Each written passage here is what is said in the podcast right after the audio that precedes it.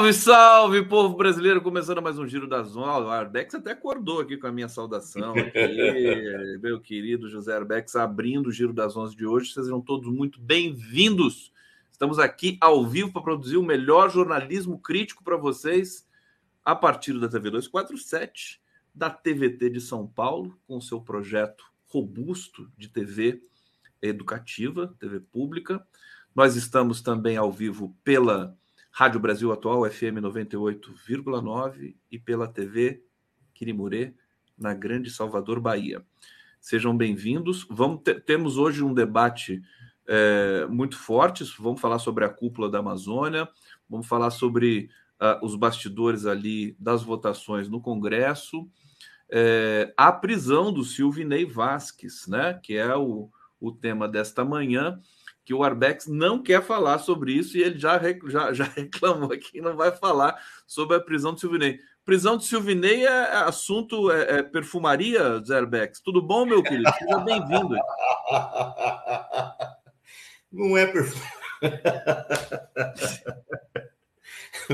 Não é perfumaria, mas é, é, como, é como o caso lá daquela moça lá semana passada. Como é que ela, como é que ela chama mesmo? A, a moça lá que foi deputada lá, a Zambelli. A Zambelli.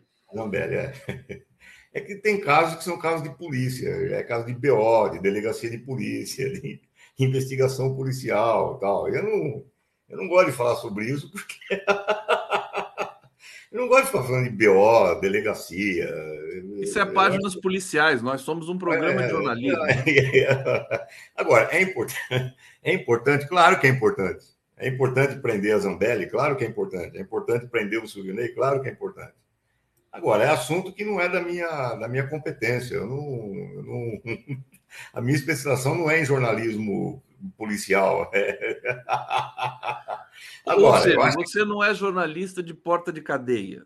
É isso que você está é, Mais ou menos isso, mais ou menos isso. Agora, agora, é claro, agora Alex, é claro que são personagens que fizeram parte do esquema de fraude é, do Bolsonaro, que fazem parte da articulação neonazista no Brasil, fazem parte do, do, dos porões uh, articulados com a antiga ditadura militar, que ainda persiste, uh, os seus agentes ainda estão aí. É claro que tudo isso é verdade, tudo isso tem que ser investigado, tudo isso tem que ser apurado, etc. e tal. Normal, eu não, não tiro a importância de nada disso. Agora, a minha competência para falar da investigação da PF é nenhuma. Eu não, não tenho competência para falar sobre isso aí. Ou seja, você é um incompetente. Pronto. Sou incompetente. incompetente. Agora, é inegável, meu querido Zerbex, que o, o, o Silvinei ele tem, ele tem uma. Como diretor da Polícia Rodoviária Federal, ele fez aquela, aquele estratagema todo e, e, deve ter tirado muitos votos da, da, da do Lula, né, né, né? Com, com, as, com, as, operações que ele fez no dia da eleição, né? Quer dizer, Sem uma coisa muito nenhuma. feia, muito constrangedora, de fato, né? Isso, essa questão em abstrato, acho que é interessante, no, no sentido de que a gente está restaurando um processo de democracia. Muito importante. Tanto é assim que eu citei isso quando eu falei, logo depois das eleições, que eu ganhei uma aposta que eu fiz com você. Você falou que a vitória do Lula ia ser apertada, eu falei que não, que ia dar uns 53, 54% para o Lula. Aí você falou que você ganhou a aposta, eu falei que não. Você, na verdade, você não ganhou a aposta. Foi o Silvio Ney que impediu o voto do Nordeste. Se, se o Silvio Ney não tivesse impedido o voto do Nordeste, eu teria ganhado a aposta. então, sim, eu sei perfeitamente bem a, a importância que teve o Silvio Ney nesse processo aí e tal. Agora, uma coisa é falar disso, é a questão política do Silvio Ney. Outra coisa é falar do delegacia de polícia, de, de, de, de BO, de investigação. Não, não, não, não tem informação sobre isso. Perfeitamente. Não, bom, aqui a, nossa análise vai ser mais uh, em abstrato. Vamos começar falando, então, uh, meu querido Zé Arbeck, sobre a cúpula dos países amazônicos. É um tema que você está bastante. Esse sim, você está bastante interessado. É, e, é, e é histórico, realmente. Quer dizer, pela primeira vez, os oito países amazônicos é, se juntam para deliberar com relação às políticas que devam ser implementadas na Amazônia. Quer dizer, a Amazônia agora é, uma, é um assunto, e como deveria ser, é, é, é plurinacional, vamos dizer assim, porque, porque a, a, o raciocínio, e já te passando a palavra, é que não adianta o Brasil fazer uma política é, para a Amazônia de, de preservação e de combate ao desmatamento se os outros países amazônicos não fazem, ou vice-versa, não é? A questão é muito mais complicada, o cidadão. É, vamos pegar, antes de falar da Amazônia, vamos pegar agora o que está acontecendo no oeste da África, o Níger. Atenção, não confundir Níger com Nigéria. Níger, que está à beira agora de uma, de uma situação de intervenção imperialista é, ali, porque a França, que tradicionalmente é o país que colonizou toda aquela área, é, a França está inconformada com a situação dentro do Níger e está ameaçando articular uma intervenção imperialista no Níger. Por quê? Qual é a importância do Níger? Uma palavra: urânio. O Níger é o sexto maior produtor de urânio do mundo. Se você pegar as, as usinas nucleares francesas, cerca de 25% do urânio que a França consome vem da onde? o Níger. E, no entanto, o Níger é uma das nações mais miseráveis do planeta. Ela está lá em 180, 190 no, no, na escala da ONU de Índice de Desenvolvimento Humano. A pergunta é: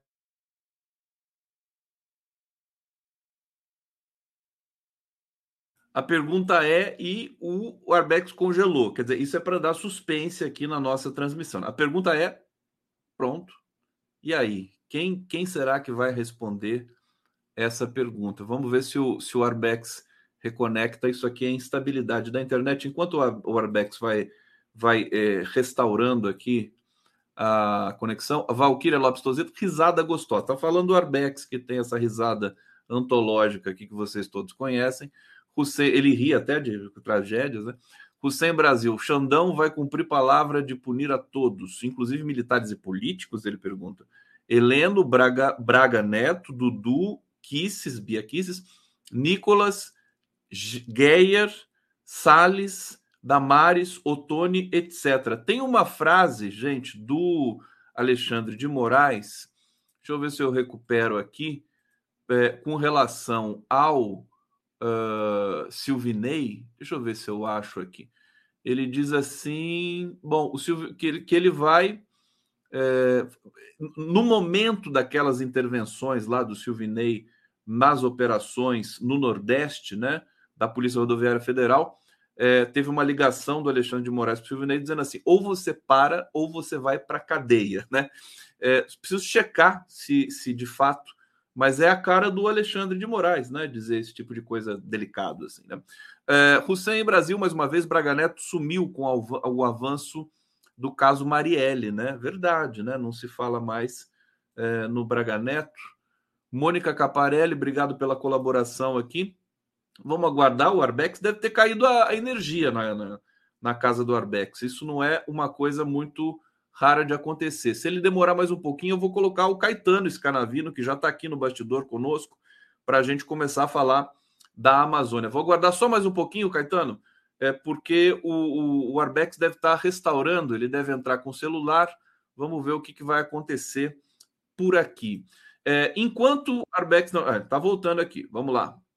Vamos fazer pela ordem aqui. Vamos ver o que, que o Arbex vai apresentar para a gente. Estamos ao vivo, né? 11 horas 9 minutos, apenas começando o programa Giro das 11 de hoje. Aliás, dizer para vocês que esse fundo aqui que eu estou usando hoje é da artista Jojo Issa, é uma grande artista que faz a abertura aqui do meu programa, do Prerrogativas, é, na técnica de stop motion.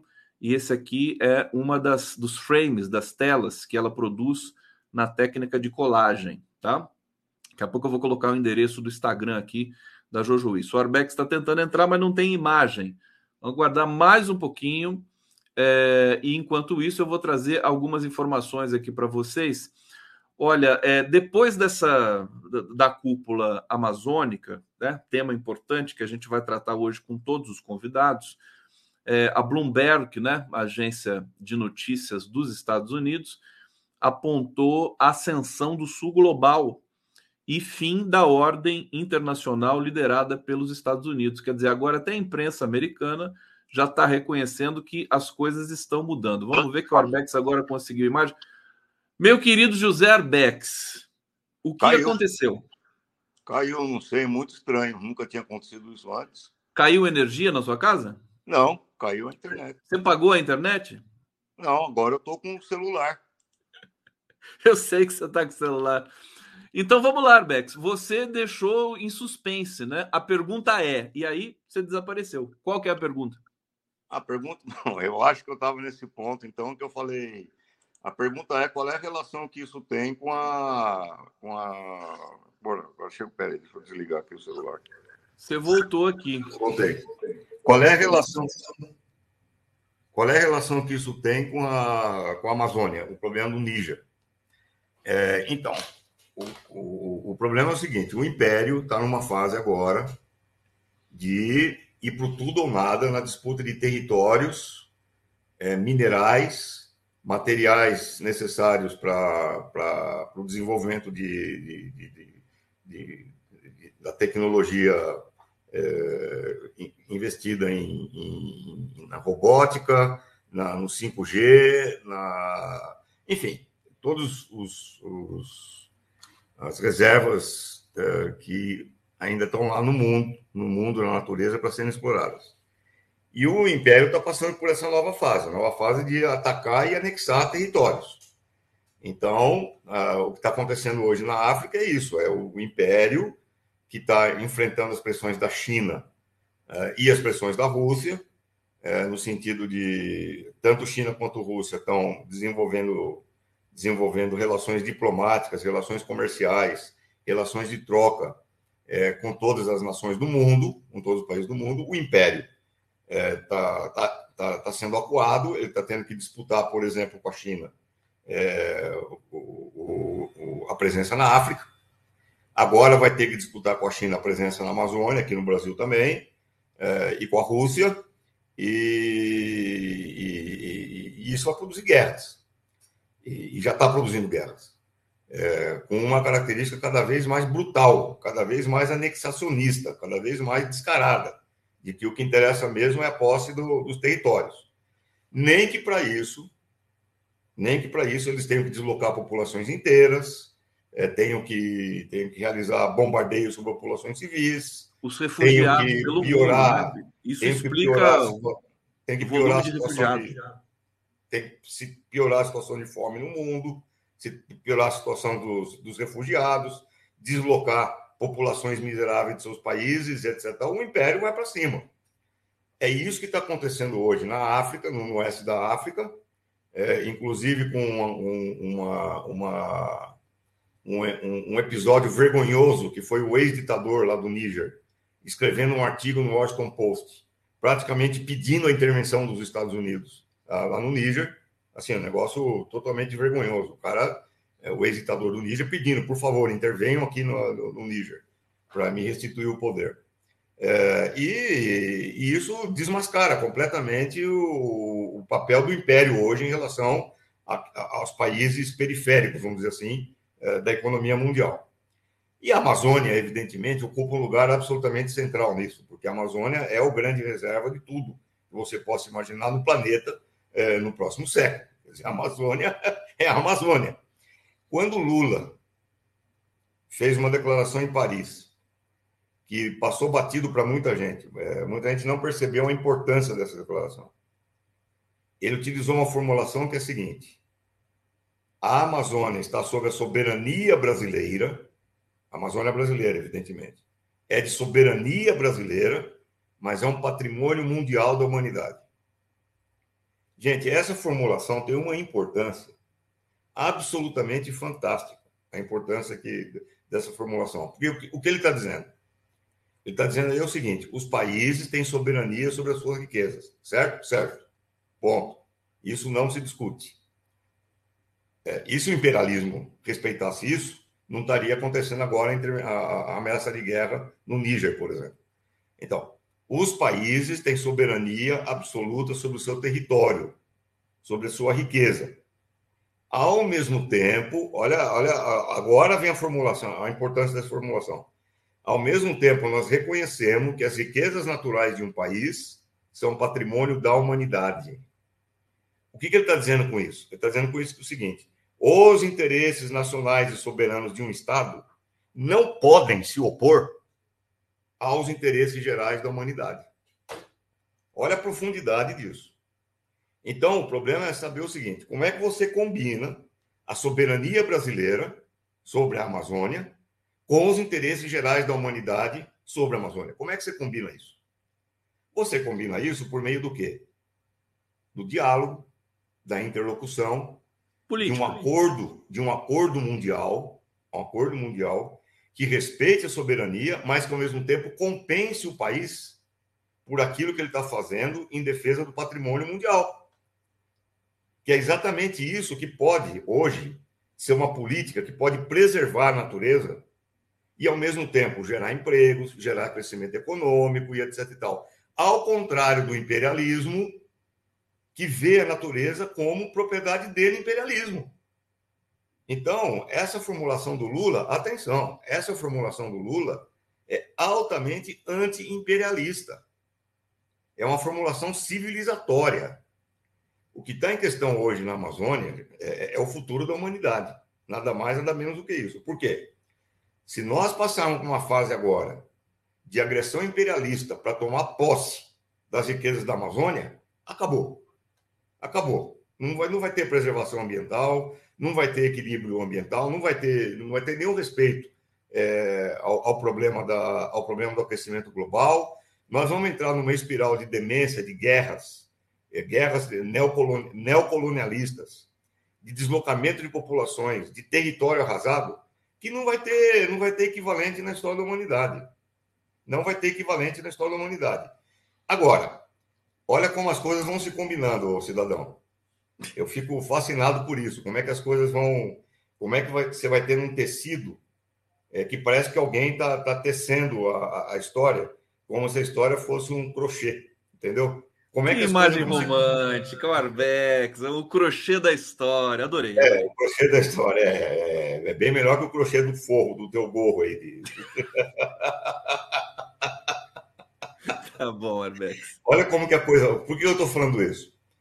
porque o STF, agora, com essa, com essa proposta de legalizar o uso da, da, da, da maconha, é, o que está acontecendo aí? A des, descriminalização da maconha, apontando para a descriminalização das drogas em geral. Tá, o que, que isso tem a ver com a Amazônia? Gente, nunca houve guerras drogas. Guerras drogas nunca existiu. Guerras drogas é uma formulação para idiota achar que está entendendo alguma coisa de alguma coisa e não está entendendo nada de nada. Desde 1993, eu escrevi um livro, que eu soltei aqui, no, aqui um livro aqui, aqui na, por meio da editora Moderna, naquela época, 93, é, cujo título era Narcotráfico, dois pontos, um jogo de poder nas Américas. Em que eu notava que a suposta guerra às drogas que os Estados Unidos faziam na verdade, não tinha nada a ver com droga. Na verdade, era uma guerra, é, era uma guerra social que visava principalmente a população negra, pobre, das periferias, porque branco com droga nunca foi preso, sempre foi mandado para a clínica de reabilitação, enquanto que quem vai preso mesmo são os pobres nas periferias, etc. e tal. Só que a guerra às drogas tinha um componente geopolítico fundamental, que era justificativa para o imperialismo intervir aonde? na Amazônia, principalmente na Amazônia colombiana. É, naquela época, já que o, o, governo da Colômbia, que sempre foi um governo, um governo é, puppet, um governo fantoche a serviço dos Estados Unidos, só agora que mudou, Só a coisa está feia lá ainda. Amazônia, o governo da Colômbia permitiu a instalação de sete bases militares dos Estados Unidos na Amazônia, a pretexto de combater as drogas. Então, olha como, olha como a história vai, olha como ela vai traçando. No mesmo momento que o Lula fala, a Amazônia é um patrimônio mundial, é soberania brasileira, mas um patrimônio mundial, nesse mesmo momento o STF diz: guerra às drogas chega, não queremos mais isso aqui. Dizer, então, olha como. É, é isso que eu acho fascinante na, na maneira como a história vai, vai se desenvolvendo. Fala. que você está romântico hoje. Você tá uma coisa... Olha, é, desculpa, mas agora você você está me deixando fazer a pergunta. Eu ia perguntar para você se você ia me deixar fazer uma pergunta para você, pelo menos uma. Uma pergunta no programa de hoje. E ler os comentários aqui do, do bate-papo. Tá? A Clara, a Clara Naspolini, Naspolini, tá dizendo aqui, risada do Arbex está com eco. Então, arruma isso, hein, Arbex? Tá, tem eco aí na ah, sua risada. Francisco Carvalho, grande professor Zé Arbex. É, Jaqueline dos Santos Peixoto, Conde Arbex entre tapas e beijos. Maria de Lourdes, exploração sexual na Amazônia é um escândalo, aliás, não só na Amazônia, mas em qualquer lugar, e também é um problema da Amazônia. É, Elton Savana, desenvolvimento não pode ser entendido como derrubar árvore e minerar solo. A Amazônia não precisa se desenvolver assim. Agora, você está dizendo, esse crochê né, histórico aí que você é, estabeleceu, uh, uh, o fim da guerra às drogas ali preconizado pelo STF, é, essa fala histórica do Lula, é, que ele talvez não tenha repetido nos discursos da cúpula, porque é, é a gente teve ali outras, é, outras pressões também ocorrem nesse momento. Agora, é, o que o governo Lula está fazendo com relação à Amazônia até aqui, notadamente a operação lá no, no território Yanomami e outras questões, tem sido, é, tem sido muito positiva. Você inclui essa, é, esse, esse, comportamento do governo Lula no seu crochê histórico? Sim, claro, claro. Eu acho que elas caminham no sentido, no sentido positivo, embora, embora, sempre tem mais, né? embora a questão central ainda não, ainda não, ainda não tenha sido completamente abordada de frente. Quer dizer, você, por exemplo, o garimpo. Obviamente, é óbvio que tem grandes empresas interessadas no garimpo ilegal da Amazônia, no garimpo predatório, etc. e tal. Óbvio que tem isso daí. Isso aí não se discute. E que tem que ser combatido, etc. e tal. Mas existem milhares, milhares de garimpeiros que são o Zé da Silva. É o cara que não, não tem nada a ver com grande empresa. É o cara que está equivocado. É o cara que acha que vai achar ouro lá e fica rico com o ouro que ele vai achar. E que está lá, está lá numa aventura. Ele está lá porque ele foi caçar uma maneira de viver, etc. e tal. Não é a caça desse, desse pequeno garimpeiro que vai resolver o problema da Amazônia. O problema do envenenamento dos rios, o problema da matança dos indígenas. Não é a caça desse pequeno garimpeiro. É que nem no caso Marielle, são os mandantes, né? É que nem o caso Marielle, é que nem o caso das drogas. Não adianta prender.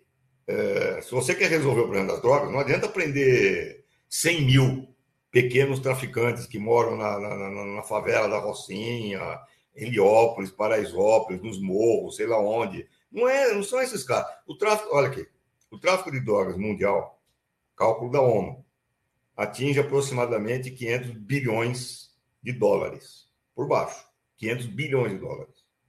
Gente, 500 bilhões de dólares é uma parte importante do PIB brasileiro, certo? É, que é por volta hoje de um, um, trilhão e meio de dólares, é quase um terço do PIB brasileiro. Aonde que está esse dinheiro? Esse dinheiro não está nas favelas, não está nos morros.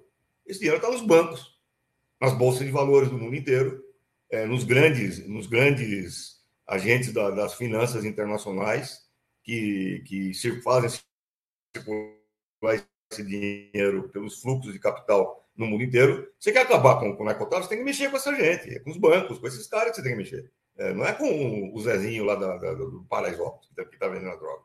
Então, é, é isso que é o problema do enfrentamento hoje do capital, inclusive do capital agro, na Amazônia. Quer dizer, se você quer resolver o problema da Amazônia, se você quer resolver o problema do, do, do garimpo, se você quer resolver o problema da devastação ambiental e você quer realmente afirmar a soberania nacional brasileira sobre o território em oposição ao, à predação do capital, você tem que enfrentar o capital predatório. Não tem outro jeito. Não tem outro jeito. E é aí que a proposta do Lula ela pode ganhar uma importância decisiva, porque até agora está no terreno das conversações, e tem que ser assim mesmo, tem que conversar, tem que articular, tem que convencer os outros países da Amazônia a fazerem parte dessa, dessa conversação, etc e tal, mas que certamente vai enfrentar a oposição do Império, não tem como. Não tem como. O Império vai se opor a isso. Então, por quê? Porque as suas empresas dependem, por, o, o lítio. O que, que, você faz hoje com as tecnologias de robótica, de, de, de comunicação, de, de, de, satélites, etc, etc tal, sem o lítio? O que, você faz com isso? E qual é a principal produtora de lítio do mundo?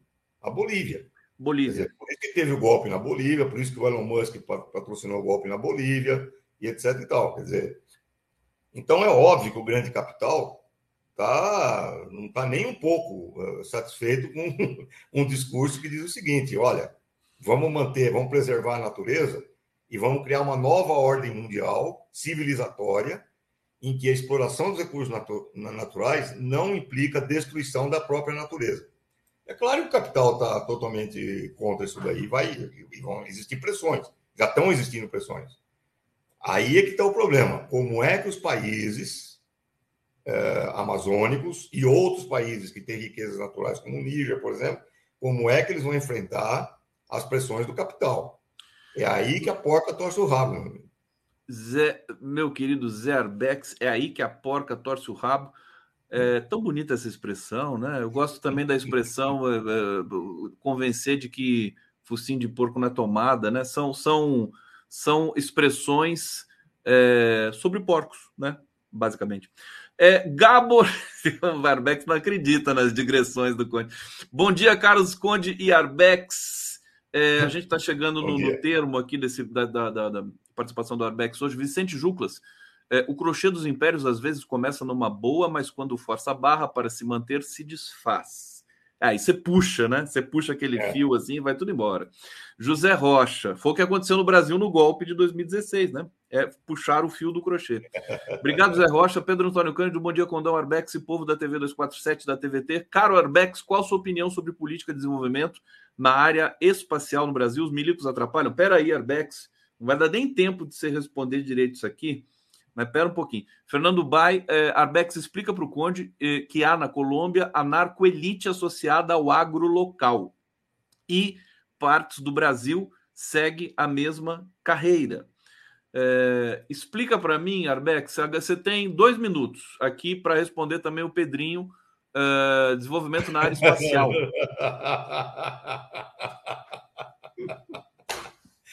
Não, primeiro que no política de desenvolvimento na área espacial no Brasil não tem nenhuma política de desenvolvimento, é, é porque é, isso aí depende do quê? Isso aí depende uma política nacional de desenvolvimento tecnológico, seja na área espacial, na área de robótica, em qualquer área, depende do quê? Investimento em pesquisa, educação e formação de quadros. Bom, o Brasil não investe em nada, nem em pesquisa, nem em formação de. Quer dizer, investe alguma coisa, mas é nada comparado com aquilo que se investe nos países que, de ponta em relação a essas, a essas tecnologias.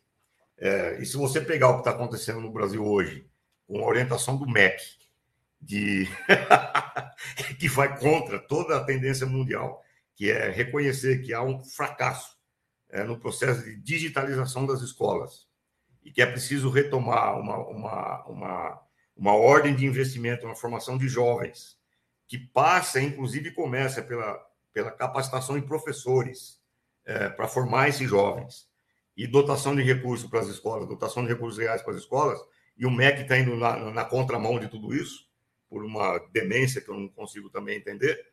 É, e se você pega ainda mais um, aqui, aqui, no, aqui em São Paulo, quando o governador Tarcísio ele veta a compra de livros para as escolas, livros didáticos para as escolas, Quer dizer, o Brasil não tem como você desenvolver nenhuma tecnologia própria, é, nacional, é, diante dessas políticas. Por mais que a gente tenha pesquisadores brilhantes, nós temos pesquisadores brilhantes, por mais que a gente tenha cientistas capacitados, e nós temos cientistas capacitados, se não houver uma política pública é, de desenvolvimento da educação, de formação de professores, é, de dotação, dotação de recursos para as escolas, para eles poderem manter os alunos nas escolas, estimular a pesquisa, etc., não tem como. Não tem como, não tem pesquisa nenhuma que vai competir. Não é só os mendigos que atrapalham.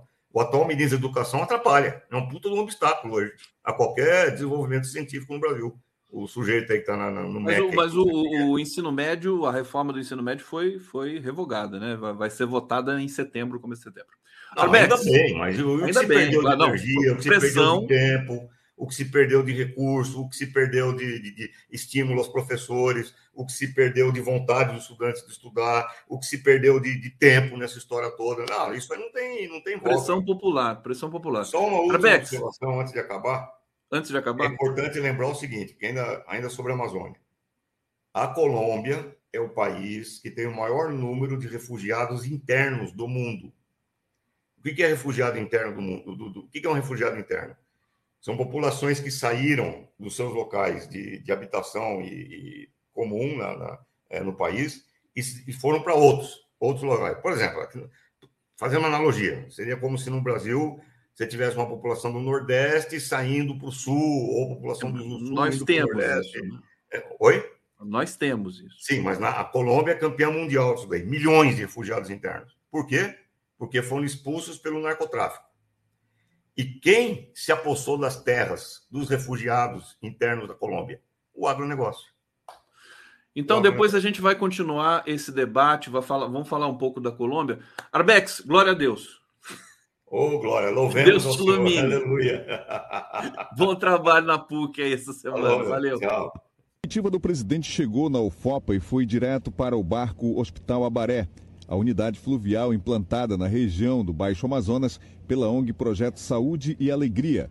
Lá, junto com o governador Helder Barbalho, prefeito Nélio Aguiar e a ministra da Saúde, Nízia Trindade, o presidente conheceu as instalações da embarcação. Aqui é um dia histórico para Santarém, para o Tapajós, todo mundo que apoiou esse modelo de saúde que inspirou aí uma política nacional que hoje tem mais de 100 embarcações espalhadas pela Amazônia, pelo Pantanal, essa área de abrangência, e coloca Santarém como o polo nacional de saúde da família fluvial.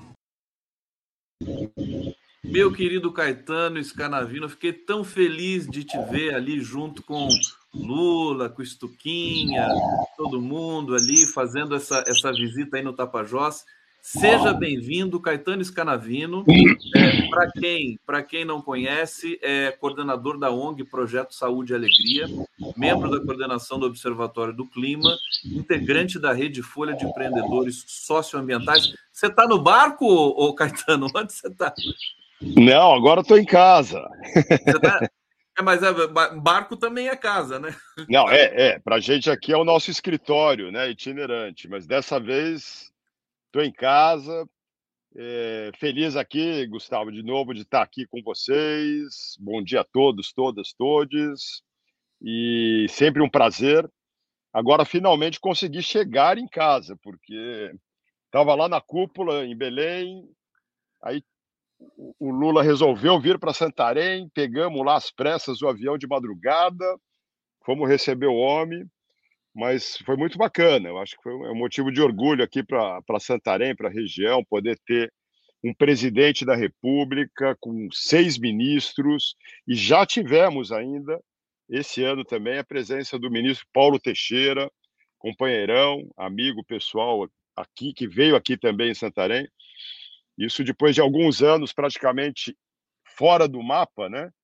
É sempre bom você ter tomadores de decisão aqui, né? Claro, claro. No front o, o, também. Caetano, eu, eu senti que foi, uma, foi um reconhecimento desse projeto que você encabeçou aí é, com um grupo tão competente, né? Um momento muito bonito, né? O Lula foi para o navio, que é um navio hospital, né? É, fala um pouquinho dessa, dessa visita e eu vou mostrar fotos aqui também é, dessa, dessa estada aí, dessa passagem do presidente por essa região aí do Brasil. Ah, perfeito. Então, foi emocionante, porque ele criou a UFOPA, a Universidade Federal do Oeste do Pará, ainda lá no, no, no segundo mandato, e só hoje, né, é, pôde vir agora e conhecer essa universidade que ele criou. E hoje a UFOP é a proprietária também do barco Hospital Abaré, é, mais um passo num sonho que a gente sempre teve, que era transformar esse barco hospital também num barco escola.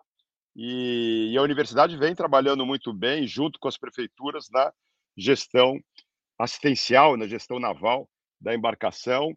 E isso porque o Saúde e Alegria, como ONG, implantou a embarcação em parceria com as prefeituras locais, as organizações comunitárias, os conselhos de saúde, as universidades, isso em 2006. Operamos o barco, construímos ali um modelo de atendimento que vai até o paciente, é como se fosse um PSF, um Programa de Saúde da Família itinerante. Para a Amazônia tem que ser assim, porque são comunidades e uma população esparsa, dispersa. Não adianta você ter um posto de saúde aqui numa localidade e ele atende ali aquela sub-região, mas eu estou a duas horas de canoa, tenho que ir remando. Quando eu chegar lá, já estava doente, chego morto. Né?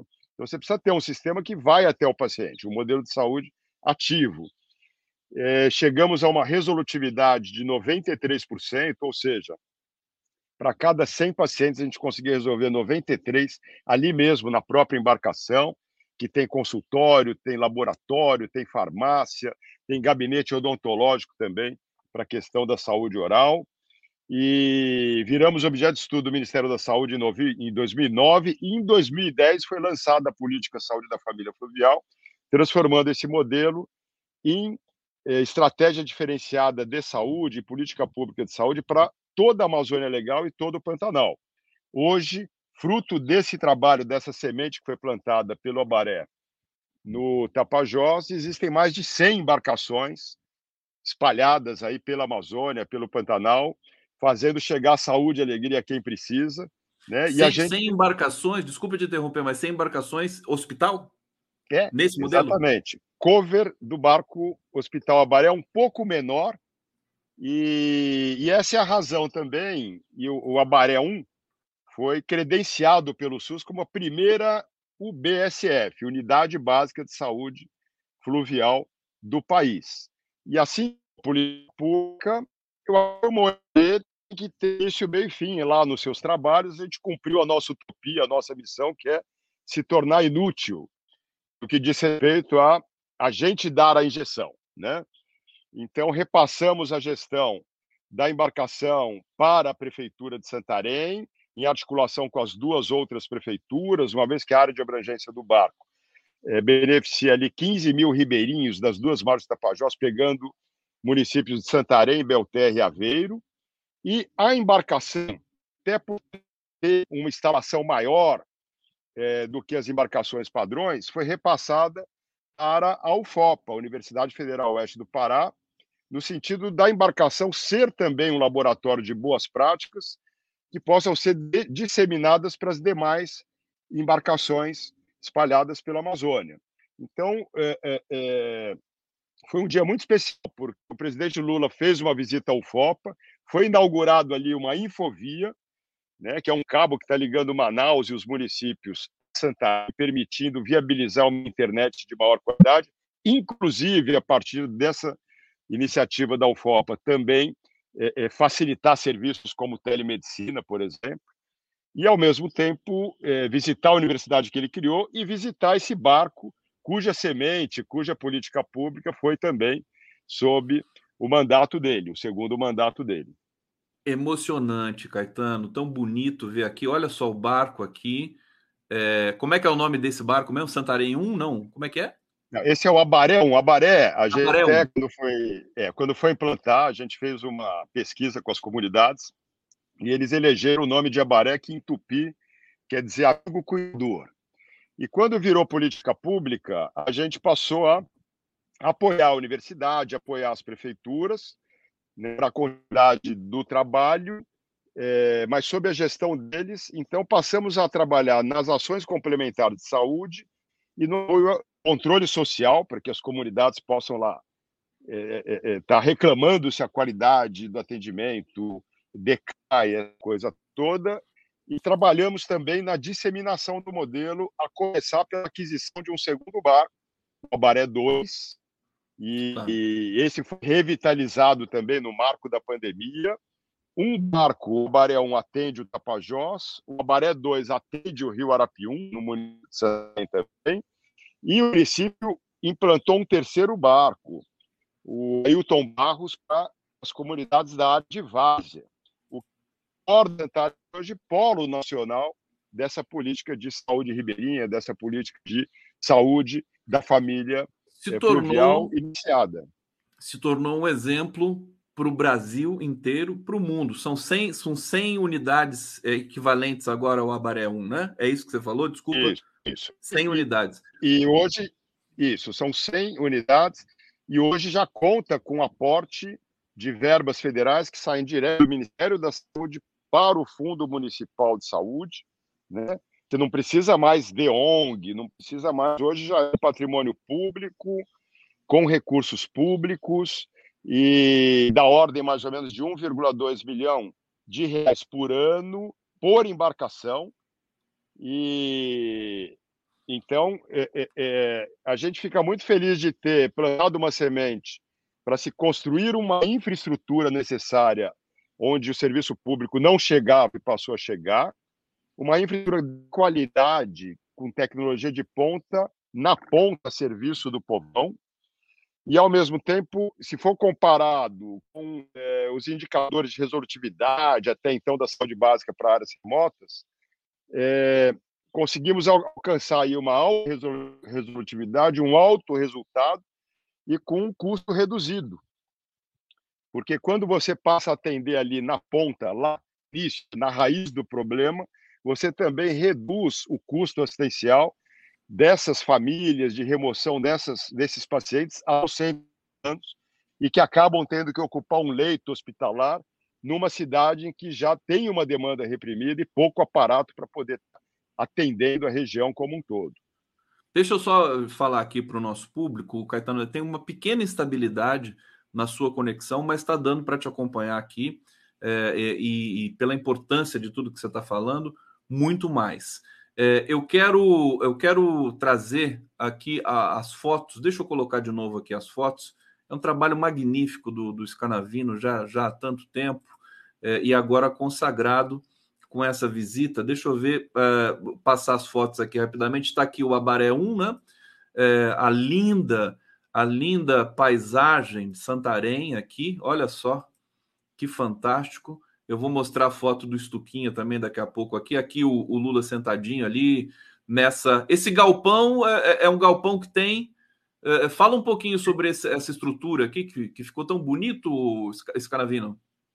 Então, essa unidade da UFOPA, ela é na margem do, do rio, do rio Tapajós, que é onde está tá orientado o barco, a baé, e também foi colocado meio que uma tenda, porque a visita aqui causou certo. Então, milhares de pessoas ali e também ali, ali também foi é, trabalhada essa tenda e, e, também poder ter um controle de segurança, até porque não é uma região muito fácil, né? Teve ali uma ameaça, Sim.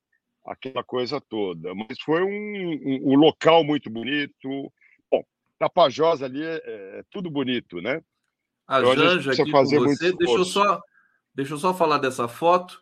Janja ali junto com o Scanavino, Saúde e Alegria no Corpo. Deu uma camiseta para Janja do Saúde e Alegria, Scanavino? Não, o pior aqui... é que eu levei a camiseta nessa correria e não consegui, e estava muita segurança, eu, era muito assédio também. Era muito presidente. assédio, né? É, eu consegui chegar ali, dar um abraço, tirar uma foto e. E aqui Mas, com assim, o Lula. Isso, aqui o bacana é você... é que Diga. Desci e abraçou o povão, né? Abraçou o povão, fiquei mais feliz assim, é, pelo pessoal poder, poxa, tem um presidente que está descendo aqui, foi lá, a segurança ficou maluca, mas aí é, é, foi muito emocionante, né? Você chegou a acompanhar esse momento aqui, essa foto linda que o Stucker te tirou uh, do Lula, Não. e eu acho que essa foto é do é do uh, do barco? Não, aí foi no barco porque o Lula foi foi inteligente. O que, que ele fez? Mandou as ONGs, os movimentos sociais, tudo para Belém, nos diálogos amazônicos, e aí pode ficar no final de semana sem a gente o saco dele, sábado e domingo, visitando o Tapajós, dando uma relaxada, ele merece, né? Eu claro. fico muito feliz de, de tomar um banho no Tapajós, ser abençoado pelo Tapajós. Às vezes a proteção da Amazônia não é só a gente é, trazer os problemas, também é a beleza. Então, quanto mais tomadores de decisão poderem vir para cá, ver essa beleza e vai falar, pô, isso tem que ficar assim, não podemos derrubar isso aqui. Né? Ô, Escaravino, e... é. Nesse, nesse rio aqui, nessa região aqui, não tem piranha, não, né? Tem, tem. Mas assim, tem, a piranha tem. mais é perigosa é que, tem, tem né? é. A piranha mais perigosa que tem é a piranha Hollywood, aquela que tem lá na Califórnia, nos filmes, porque aqui não é, que, é só no filme que você pula e a piranha vem atrás da gente. Aqui, aqui é uma região maravilhosa. Isso. E aqui é uma região que inclui muito mosquito, né? Então não tem muito pernilongo, que a gente chama de carapanã aqui. É uma região que você tem praias com a branquinha, água cristalina, não tem mosquito. Aqui no Baixo Tapajós não tem malária. Quando você sai da água, não precisa tirar o sal, também é uma água doce. E um povo maravilhoso. Eu, por exemplo, sou de São Paulo. Naquela outra entrevista, contei para você para ficar seis meses aqui, estou há 35 anos. Eu ia falar e, exatamente e você está nos devendo. E, e você está nos devendo aquela visita, hein? O Lula veio, claro. tem que vir, pô. Eu tenho que ir também. O, o Scanavino foi para a região ali do, do Tapajós, Santarém, para ficar seis meses, né? E está há 35 anos lá, se integrou completamente com, com, esse, com, esse, com essa região maravilhosa. Scaravino, vamos falar um pouco da cúpula. Você, você é, a, teve, teve ali o prestou atenção em todos os o, tudo que estava sendo discutido ali. A gente falou muito com o Arbex aqui também. Eu vi que você estava aqui acompanhando. É um momento histórico, né? Porque é a conjunção dos países amazônicos pela primeira vez, né? Queria te ouvir um pouquinho sobre esse processo. Perfeito.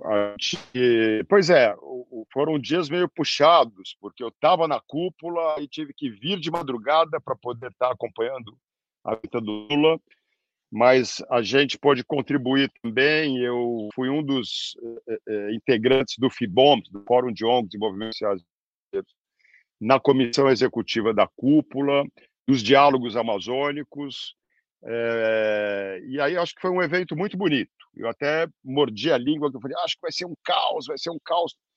Conseguimos levantar a cúpula, teve uma participação da sociedade civil fantástica, muito bonito, música, dança, debates de altíssimo nível, pessoal em cima, né?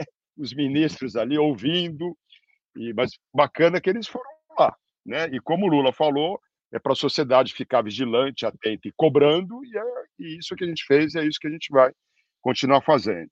Então, acho que ele foi muito feliz no final do ano passado ao convocar a cúpula, né? são 45 anos, tinha tido três ou quatro encontros. A OTCA, na verdade, era uma coisa que ninguém nem lembrava que existia, e eu entendo até que essa cúpula é um marco até para uma refundação né, é, da OTCA, principalmente num momento é, determinante em que é, são esses dois próximos anos em que a gente vai decidir o século. A gente vai decidir se a gente quer chegar em 2030 discutindo um grau e meio a dois graus ou dois graus a dois graus e meio. E a Amazônia tem um papel é, é, é, determinante né, para esse caminho, com mais dor ou com menos dor porque a, a, a, o sufoco já começou. Né? O Arbex até levantou isso aí.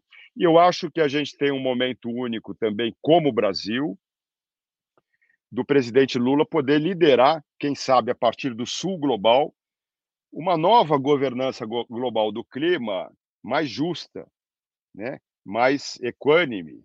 E no caso da Amazônia, por exemplo, a gente gera benefícios ecossistêmicos dos de observação permanecem locais.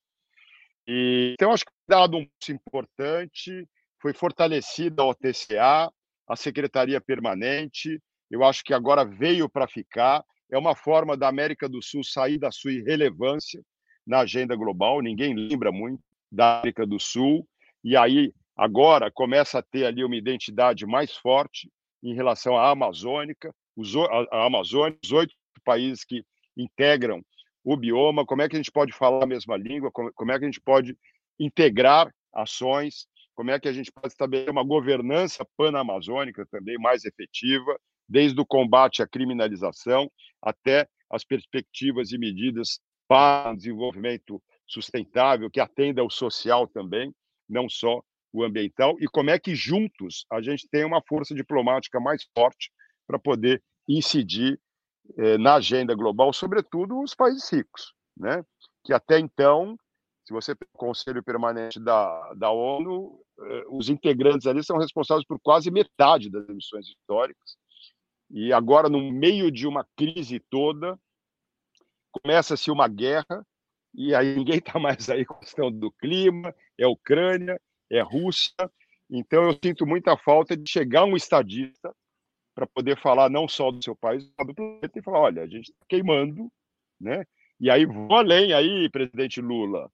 Precisamos, além do desmatamento zero, precisamos de uma área livre de petróleo. Eu sei que eu vou apanhar ao falar isso, mas a geopolítica hoje não pode ser mais tônica, ela muda de cor.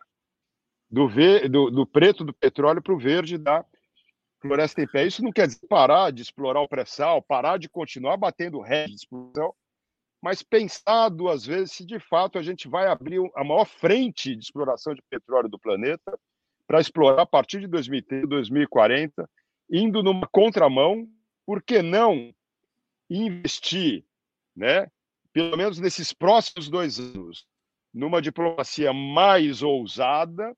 Vamos manter esse petróleo e eu quero criar condições agora, cobrar das demais ações, façam o mesmo.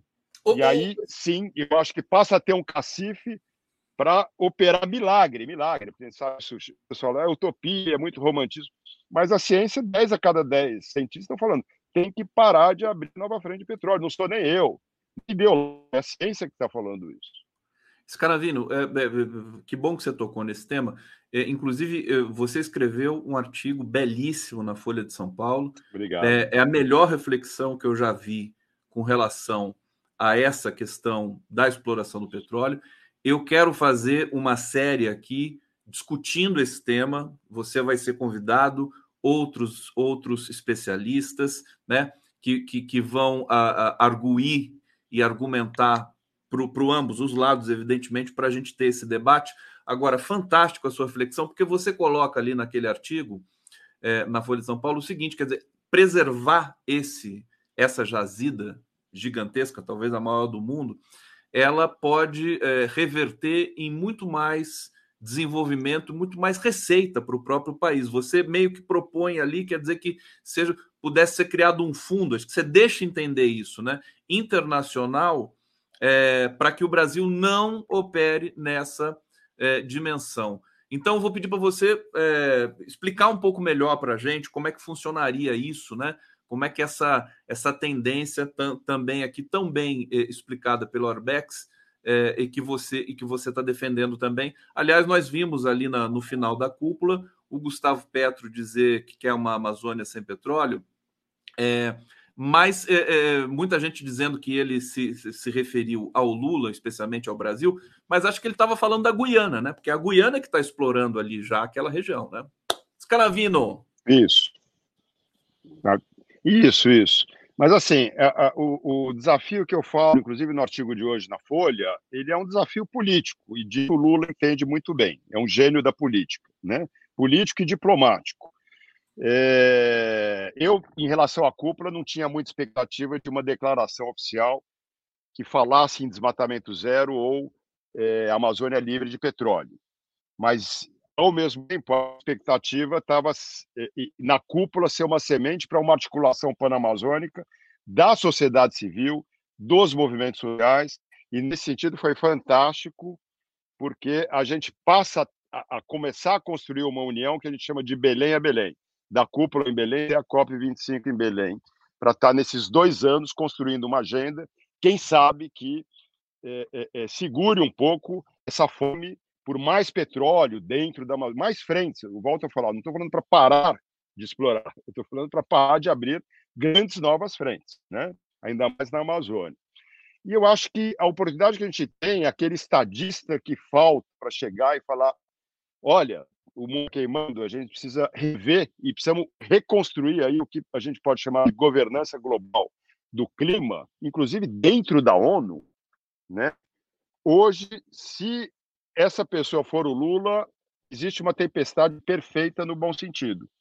Por quê? Porque o Brasil está sediando a cúpula, o Brasil cedia o G20 o ano que vem, o Brasil cedia a COP30 em Belém em 2021. A COP30 ela vai ser determinante não só pela questão da Amazônia, mas principalmente porque são 10 anos do Acordo de Paris, em que é, o previsto era fazer o balanço e as avaliações a cada cinco anos. Não foi possível fazer em 2020 em função da pandemia, da maneira que a gente gostaria. Então, é em 2030 que a gente vai decidir se a gente quer é, é, é via com maior ou, ou, ou com menos dor. Com dor, a gente já sabe que a gente está tendo. E eu não acredito mais em alguma iniciativa do norte global. Eu acho que isso tem que vir do sul global. E o Lula tem uma oportunidade de mobilizar o sul global. Porque não adianta só estabelecer acordos se a gente não mobiliza o sul global, né? mesma vibe, nessa mesma onda, porque aí você cria né? uma mobilização mundial e, de uma certa forma, pressiona eh, mais efetivamente aos países e principais responsáveis pelo mundo ter chegado aonde foi o aquecimento, que são os países mais ricos. Então, é utopia, é romantismo, mas assim, a pergunta que não lá, seis a cada dez cientistas falam, não dá para queimar mais petróleo. O tipping point da Amazônia já começou. Em 2025 vai ficar ainda maior. Sou eu que estou falando isso, né? São eles. E eu estou aqui, eu vivo aqui na ponta e a gente sente na pele a Amazônia secando.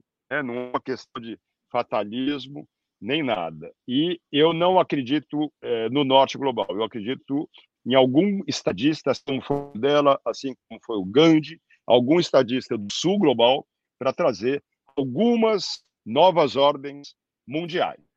Inclusive, hoje, Caetano, a, a, Bloomberg justamente destaca isso, uma, uma, uma agência de notícias americana dizendo que é, não há mais essa exclusividade, está aqui a manchete, né? Que deixa eu pegar aqui, aponta ascensão do Sul global e fim da ordem internacional liderada pelos Estados Unidos. É, então, então, acho que isso é uma tendência muito forte. E o que eu acho interessante, juntando duas coisas, é, o seu, a sua reflexão, é, a sua reflexão corrente, né? Esse artigo é, é especial, evidentemente é histórico, mas a sua reflexão já de muito tempo com o fato de o presidente Lula ser uma pessoa que escuta, né? Ele não tem dogmas, né? Esse que é uma coisa importante. É, é, até ele vai até alguém convencer ele de uma outra posição. Então isso acho que é, é, um, é, um, é, uma, é uma qualidade muito grande e um privilégio que nós temos enquanto brasileiros saber que o Lula está aberto para ouvir é, as, uh, esse debate, produzir esse debate, inclusive que ele estimula. Para terminar, meu querido Caetano, é, deixa eu ver aqui, foram fotos tão bonitas. Vamos fazer esse debate. Mais adiante eu vou, eu vou convidar você. Eu quero te dar os parabéns por esse trabalho maravilhoso que você faz aí há tanto tempo, tão integrado com essa região, tão respeitado. O Caetano é uma das figuras mais referenciadas no país no que diz respeito ao meio ambiente. É, e, e pedir para você dar um recado. Aliás, tem um, tem um internauta aqui que falou o seguinte para você: Caetano, dê um recado ao Paulo Pimenta. Eu preciso falar com ele urgente. Está devendo muitas explicações. A gente pode dar o um recado para o Paulo Pimenta aqui também. Eu não sei se o Caetano é amigo pessoal do Paulo Pimenta, mas enfim, tantas coisas importantes, meu querido Fernando Bai, que está aqui nos assistindo. É, eu, eu passo para você fazer aí uma consideração final, uma, um recado, uma mensagem para todos nós querido Caetano? Ah, eu, fico, eu fico muito agradecido. Paulo Pimenta eu conheço pouco, né? Eu conheço mais o Paulo Teixeira, um colega de batalha, uma pessoa que eu estimo muito. Mas uh, eu fico feliz ali, eu acho que a gente precisa debater. Esse debate do petróleo, da margem equatorial, é um bom debate, porque você tem argumentos fortes é, seja um lado, seja outro. Ah, desenvolvimento, a presa na Amazônia, assim, eu estou há 30 anos aqui, não estou trabalhando com ambiente, eu estou trabalhando com social. É barco hospital, energia renovável, saneamento básico, como construir com menor custo e maior impacto uma política pública que possa espalhar para a Amazônia inteira. Então, eu me sinto muito tranquilo de, é, é, de poder falar que não é o petróleo que vai garantir o desenvolvimento sustentável do Amapá, nem da Amazônia, vide aí o Rio de Janeiro. É, mas é, pode ser até o contrário. Pode ser até o contrário. Mas o petróleo, por exemplo, a diferença do Petro para o Lula é que o Petro não tem tanto petróleo como embaixo ali claro. no subsolo. Então, para você poder entrar com uma nova ordem mundial, a gente fala de política, né? Tem que ter, tem que ter bala na agulha. Se não é uma bomba atômica, é uma Amazônia e um petróleo não retirado e não explorado nesse bioma, o, o próximo, na foz, né? Do Rio Amazonas, sem falar dentro também na área por terra aqui que tem explorações crescentes, né? Então assim, você precisa ter e o Lula tem. Ele tem dois anos que ele poderia falar que é essa janela de oportunidade até a COP 30. Então, janela é agora ou nunca. É agora ou nunca. Então fica esse recado, presidente. Eu fico rezando para que a gente possa é, é, é, contar com essa sua liderança para você poder voltar aqui no Tapajós e esse rio e essas pessoas continuarem tão belas, tão paradisíaco como esse momento em que você teve com a gente, esperando aí teu retorno, sempre com muita saúde e muita alegria. Muito obrigado, Conde. E logo eu vou aparecer aí também, viu? Vai preparando aí, vai botando água no feijão aí, que o Conde vai dar um pulo aí. Querido Caetano Canavinos, sempre um privilégio te ouvir, falar contigo. Parabéns mais uma vez.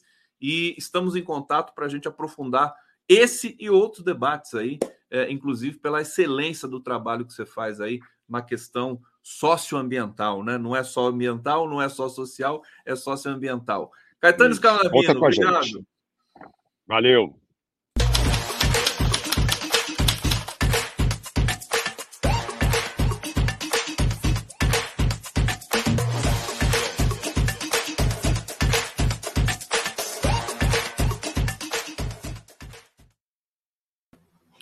Ela chegou, Oi, Denise bom, Assis. Tudo bem, Denise? Tudo Como bem. é que você está? Tudo ótimo. Animada? Ouvindo aqui essa digressão maravilhosa e essas novidades né, da Amazônia. É um evento histórico, né, Denise? É, é, é bonito de ver. Talvez é a gente não tenha sentido tão. tão não, talvez a gente não tenha dimensão, né? É eu já fui seis vezes à Amazônia, em várias regiões. Eu fui a primeira jornalista a entrar na reserva de Mamirauá, quando foi decretada em 93. E é um espaço maravilhoso. Eu até já relatei isso num texto no 247, porque é uma festa na terra. Eu cheguei no horário em que a floresta se prepara para dormir. E aí você eh, fica tão extasiado, a emoção assim te, te toma, porque são os macacos com os filhinhos nas costas procurando a árvore que ele vai dormir. Os tuiuius pintam a árvore de preto, ela fica toda preta de tanto tuiuiu. A outra colorida de tucano, os crocodilos, jacarezinhos, todos com os papais, mamães na margem, todos já enfileiradinhos. É uma coisa assim. E fora os sons. O som é uma coisa assim apoteótica. Nenhuma escola de samba tem aquele som. É muito lindo. Todo brasileiro deveria ter oportunidade de ir à Amazônia para saber o que, que nós estamos defendendo. Eu acho que quando o Lula é, sugeriu a COP30, né? Em Belém, que vai ser em 2025, é, ele pensava também nisso. Quer dizer, ele quer trazer o mundo para conhecer os chefes de Estado, as autoridades, mas também nesse, nesse turismo sustentável, né? Nesse, nessa coisa bonita de você conhecer o mundo e, e, e gostar mais do mundo, como ele é. Né? é. Não, e principalmente as pessoas entenderem do que elas estão falando é, porque ali é uma reserva tão grande de fármaco, de cosméticos, de essências. Você sabe que eu fui com um guia para conhecer né, aquelas coisas todas, e ele passou o facão numa árvore e jorrou magnésia de Philips, que não é de Philips. Philips é a patente americana que nos roubou. É, é magnésia, aquele remédio que você toma em estado puro ali. Então, é assim, uma coisa maravilhosa. Ele tocou num, num tronco de árvore, esticou uma varinha e puxou de lá uma tarântula. Fora daquele ambiente, eu ia cair durinha, desmaiar. Na casa dela, eu fiquei maravilhada de ver onde ela mora.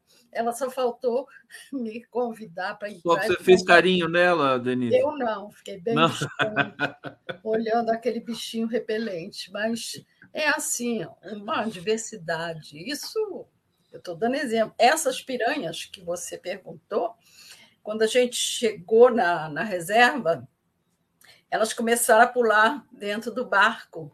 E o, o rapaz né, que estava conduzindo a voadeira, porque lá você anda de voadeira, que é um barquinho de alumínio, aquele que os, a dona Marisa comprou para o sítio do, do Lula. Tipo um pedalinho, né? Tipo, não, não é pedalinho, não, é um barquinho de, de barquinho. alumínio que tem um motor. É, e aí o, o rapaz tirava elas pelo rabo e jogava, falou: pode pegar, pode jogar. E eu falei, não, não tenho amizade com esses bichinhos, não. Deixei que ele tirasse, mas é, é uma festa. É, não, porque quando eu vi essa foto do, do Lula tão bonita, né? Mas eu lembrei que tem piranha nesses rios é, aí do, é. no, no Tapajós. Mas enfim, as piranhas devem admirar o Lula também, aquela coisa né, insuportável que o Lula tem Não, de elas magia. Só, elas só te atacam se você estiver sangrando.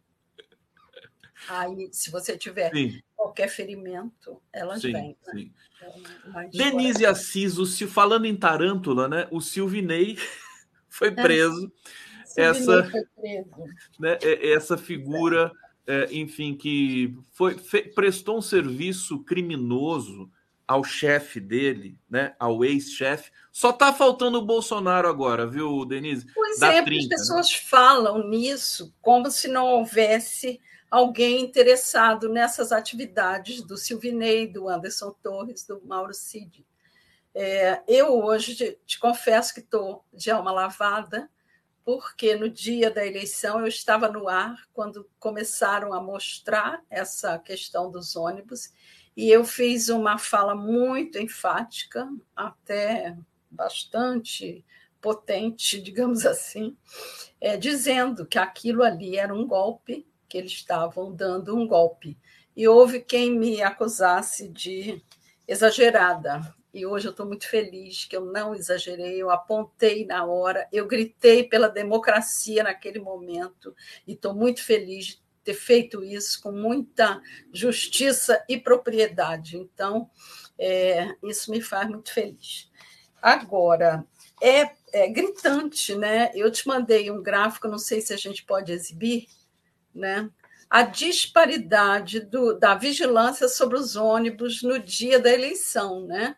No Nordeste foram vistoriados 2.185 ônibus. No Sudeste, nós tivemos 571 vistoria. Então, é assim, é tão. Eu quis mandar o gráfico que saiu publicado no Estadão na época, é, exatamente para que as pessoas visualizem a disparidade o exagero é, da vistoria no Nordeste, né? Então, assim, 571 no, no Sudeste, onde a, o, o, volume de ônibus era muito maior, e 2.185 ônibus, onde o volume de eleitores do Lula era muito maior. Estava aí o motivo real, né? E outra coisa que eu trouxe é um trecho do ofício que ele, Silvinei, fez circular entre os funcionários e, e as, o, os superintendentes da Polícia Rodoviária Federal de todo o país, quando ele recebeu a ordem do Alexandre para parar com aquilo, ele fez circular um ofício dentro da Polícia Rodoviária Federal dizendo o seguinte: tralalá, tralalá, tralalá, e, por fim, reafirmo o compromisso da Polícia Rodoviária Federal com o fortalecimento da segurança pública nacional, quer seja da proteção das vidas, todo um trelelê aqui, mas o importante é que ele diz o seguinte: é que é, na preservação dos patrimônios privados, na, na, garantia da mobilidade nas rodovias e estradas federais e nas demais áreas, né? pela Operação Eleições 22, nas ações conflitantes, petição civil, deve ser, elas devem seguir o seu curso natural até o dia 1 de novembro de 2022. Ou seja, ele insistiu naquilo que o Alexandre de Moraes já tinha proibido, já tinha mandado para ele um comunicado. E ele passou para os superintendentes a seguinte ordem: é, vai fazendo, vai continuando com as operações e finge que a gente não recebeu. Quando ele cobrar, a gente para. Então, enquanto não houve uma ligação direta, vem aqui, se apresente, ele foi fazendo, foi impedindo que as pessoas chegassem. Então, assim, era deliberado, sim, né? Não tenha dúvida nenhuma de que foi. A gente percebe, Denise, que com a prisão do Silvinei, que não vai ter nenhum tipo de anistia ou de, de, de, de, é, de alívio para esses. Né? Nós vimos ontem, aliás, eu quero te ouvir também um pouquinho sobre o depoimento do Anderson Torres, porque, embora ele tenha mentido muito, como só ia acontecer com esses integrantes do campo do extremismo bolsonarista, é, ele falou, diferentemente do Mauro Cid. E nós vimos ali naquela, naquela audiência na CPI que os deputados bolsonaristas estavam constrangidos e aparentando um pânico com o fato do Anderson Torres estar se desgarrando um pouco, né? É, e, e, propenso, eventualmente, com uma Polícia Federal profissional que sabe, é, que tem técnicas para fazer é, potenciais crimino criminosos a, a, potenciais delatores, né? Funcionar como funcionou com o Elcio Queiroz, no caso Marielle. Como é que você viu o depoimento do, do, do Anderson Torres ontem? É, eu, eu tenho uma visão um pouquinho diferente, no sentido de que ele vai demorar mais a, a, a falar, a, a prestar uma delação. Eu acho que eles vão até o canto da parede. Enquanto eles não se verem premidos mesmo de total liberdade, eles não vão entregar o ouro. Eles vão é, seguir. Primeiro, assim, nós temos que ter bem claro que a pergunta e a resposta para essa pergunta já está no ar. Né? A quem interessava o golpe? A Bolsonaro, ponto. Então, isso aí é ponto pacífico. Já está evidente que eles estavam trabalhando para o Bolsonaro, porque nenhum deles ia se arvorar à condição de presidente da República. Mauro Cid, Anderson Torres não estavam pleiteando o cargo de presidente. Quem estava pleiteando o cargo de permanência na presidência era o Bolsonaro. Então, assim, o fato dele falar, ele falou para desdizer. E, e a esperteza, ela, ela, come o esperto, né? É, ele tentou é, posar de, de é, conciliador, de alguém que estava ali disponível para falar, porém, o discurso dele era um vazio só, como eu mostrei num artigo meu que está no ar, com um documento que o deputado Rogério Correia trouxe a público para inquiri-lo. É, e eu te dou total razão quanto aos deputados e senadores bolsonaristas estavam sim tão constrangidos que a eles não restou outro recurso a não ser fazer é, discursos reiterando a pauta de costumes e, e, e, todo aquele conservadorismo fascista que eles trazem à, à luz da política. É, então, esse documento, a fala do Rogério Correia foi definitiva, eu acho, porque pegou o Anderson Torres no vazio das suas respostas. Quando ele disse é, aquilo, a minuta do golpe, era um documento é, fajuto, é, espantoso, é, fora do comum, é, fiquei impactado. Cabia ali, e nem sempre eu acho que dá para as pessoas raciocinarem na hora para fazer a pergunta. Quantas vezes a gente vacila também nas nossas entrevistas e escapam perguntas, mas cabia lhe dizer o seguinte: o senhor não acha que o senhor prevaricou?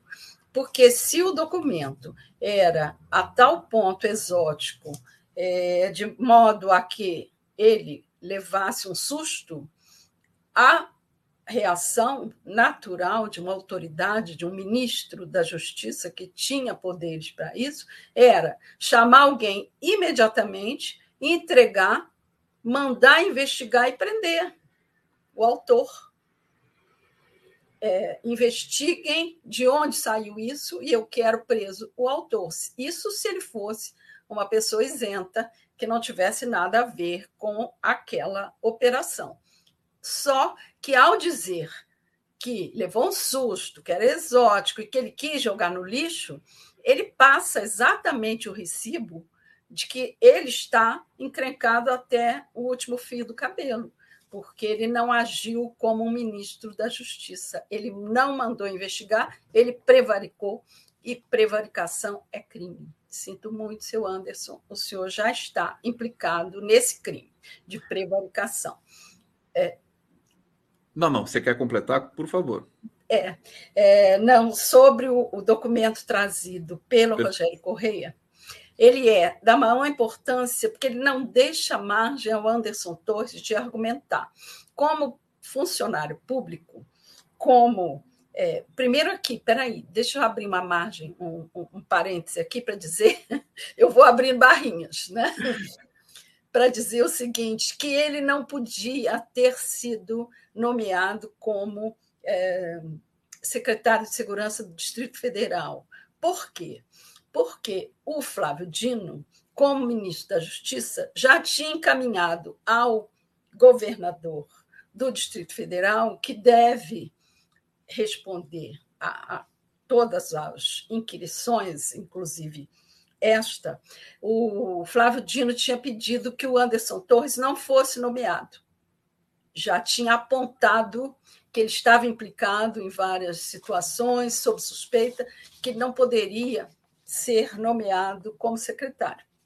Então, o Ibanês devia obediência ao ministro da Justiça. Ele não podia ter colocado como secretário de Segurança o Anderson Torres.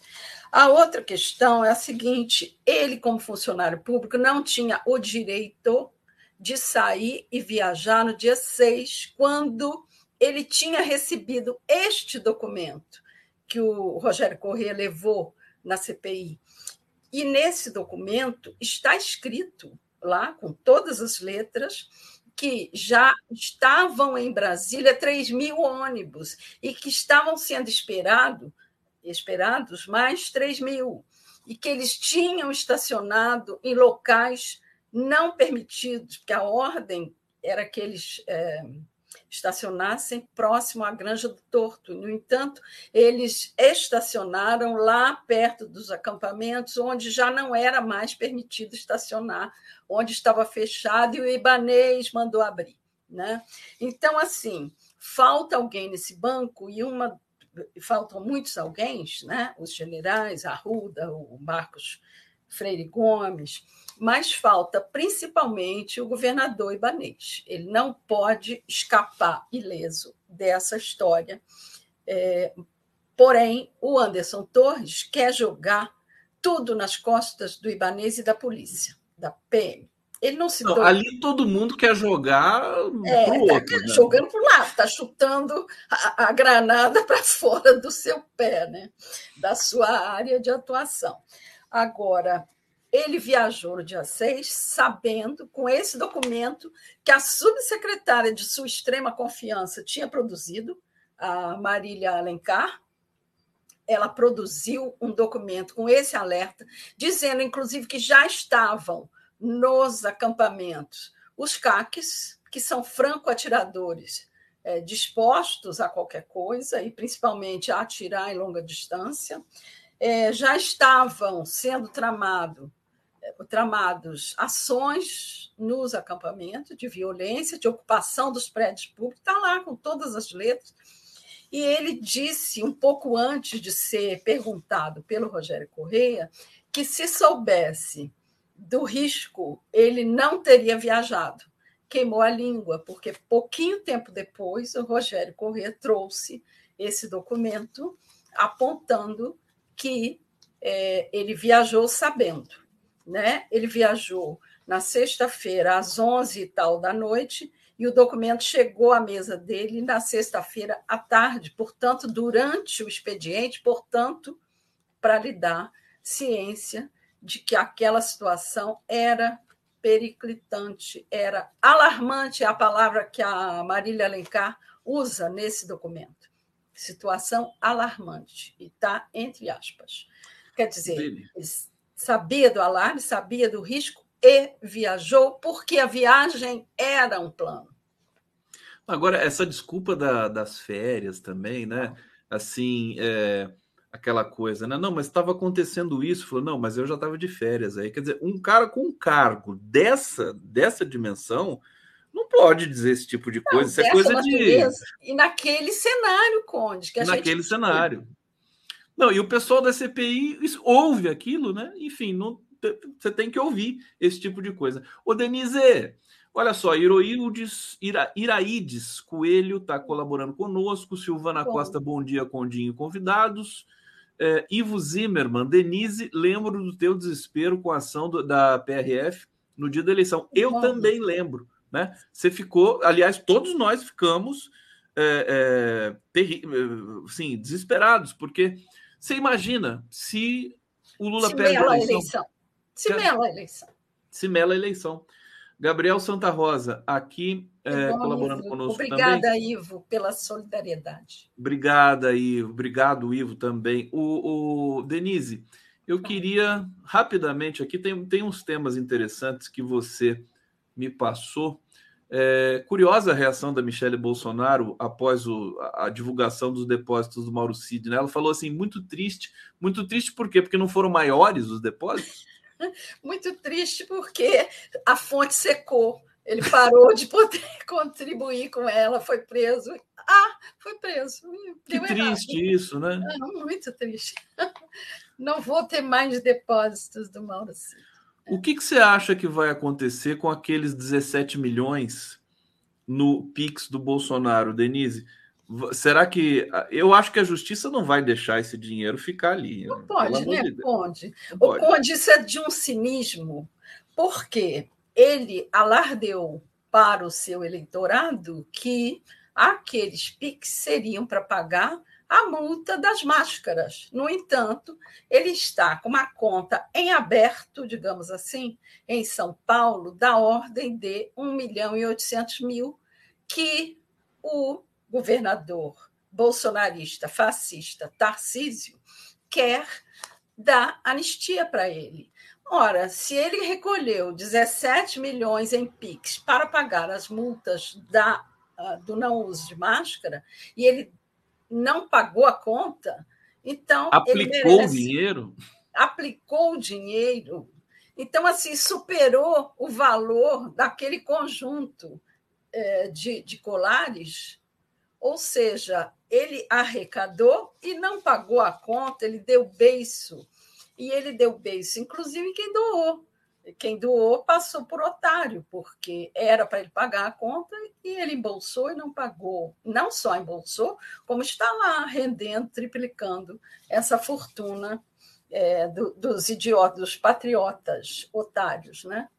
Então, acho assim, tudo isso é tão vergonhoso a, a, a quantidade, o acervo de provas que a gente já tem, de, de indícios, falta fechar só essa conta, mas é, é tanto, é tanta evidência que não dá para segurar, Conde. O, o público, uh, o, o campo progressista, a sociedade, não pode permitir que haja anistia nesse, nesse, nesse quadro, né? como você muito bem apontou. É, não vai, né? hashtag sem anistia, Sim. né? Isso aí tomou o Brasil já, já faz um tempo. E... Desde o dia da posse do Lula. Desde o dia da posse do Lula, até um pouco antes, eu acho que um pouco antes também, é. porque as pessoas já estavam prevendo que ia haver uma movimentação para livrar altas autoridades, notadamente o Bolsonaro, das punições. Mas a gente está vendo que é, não vai não vai ter anistia de fato com vai o Bolsonaro. Poder. Isso aí ficou claro. Poder. Ficou claro. Agora, no que não impede da gente continuar gritando por isso. Denise, eu achei muito engraçado aquela história, e, e no, no, no, seu relatório para mim, né, a Denise me manda uns, uns, roteirinhos aqui, tá lá, né? Esquecido na lixeira. Aí eu achei que poderia ser o nome de um artigo sobre, por exemplo, o Mauro Cid, né? Porque ele está esquecido na lixeira. Ele Mas, na verdade, esquecido na lixeira são os e-mails Sim. que o pessoal deletou só que eles não sabiam que o Google, o Gmail, manda para a lixeira quando você deleta, né? Exatamente. Tal como a nuvem, né? É, o que está. Quando nós comentamos aqui a delação do Anderson Torres, é preciso fazer essa ressalva que eu já tinha dito lá atrás que quem ia falar não, não seriam nem Mauro Cid, nem Anderson Torres, mas sim os celulares. E os celulares e os e-mails estão trazendo assim enxurradas de ótimas informações.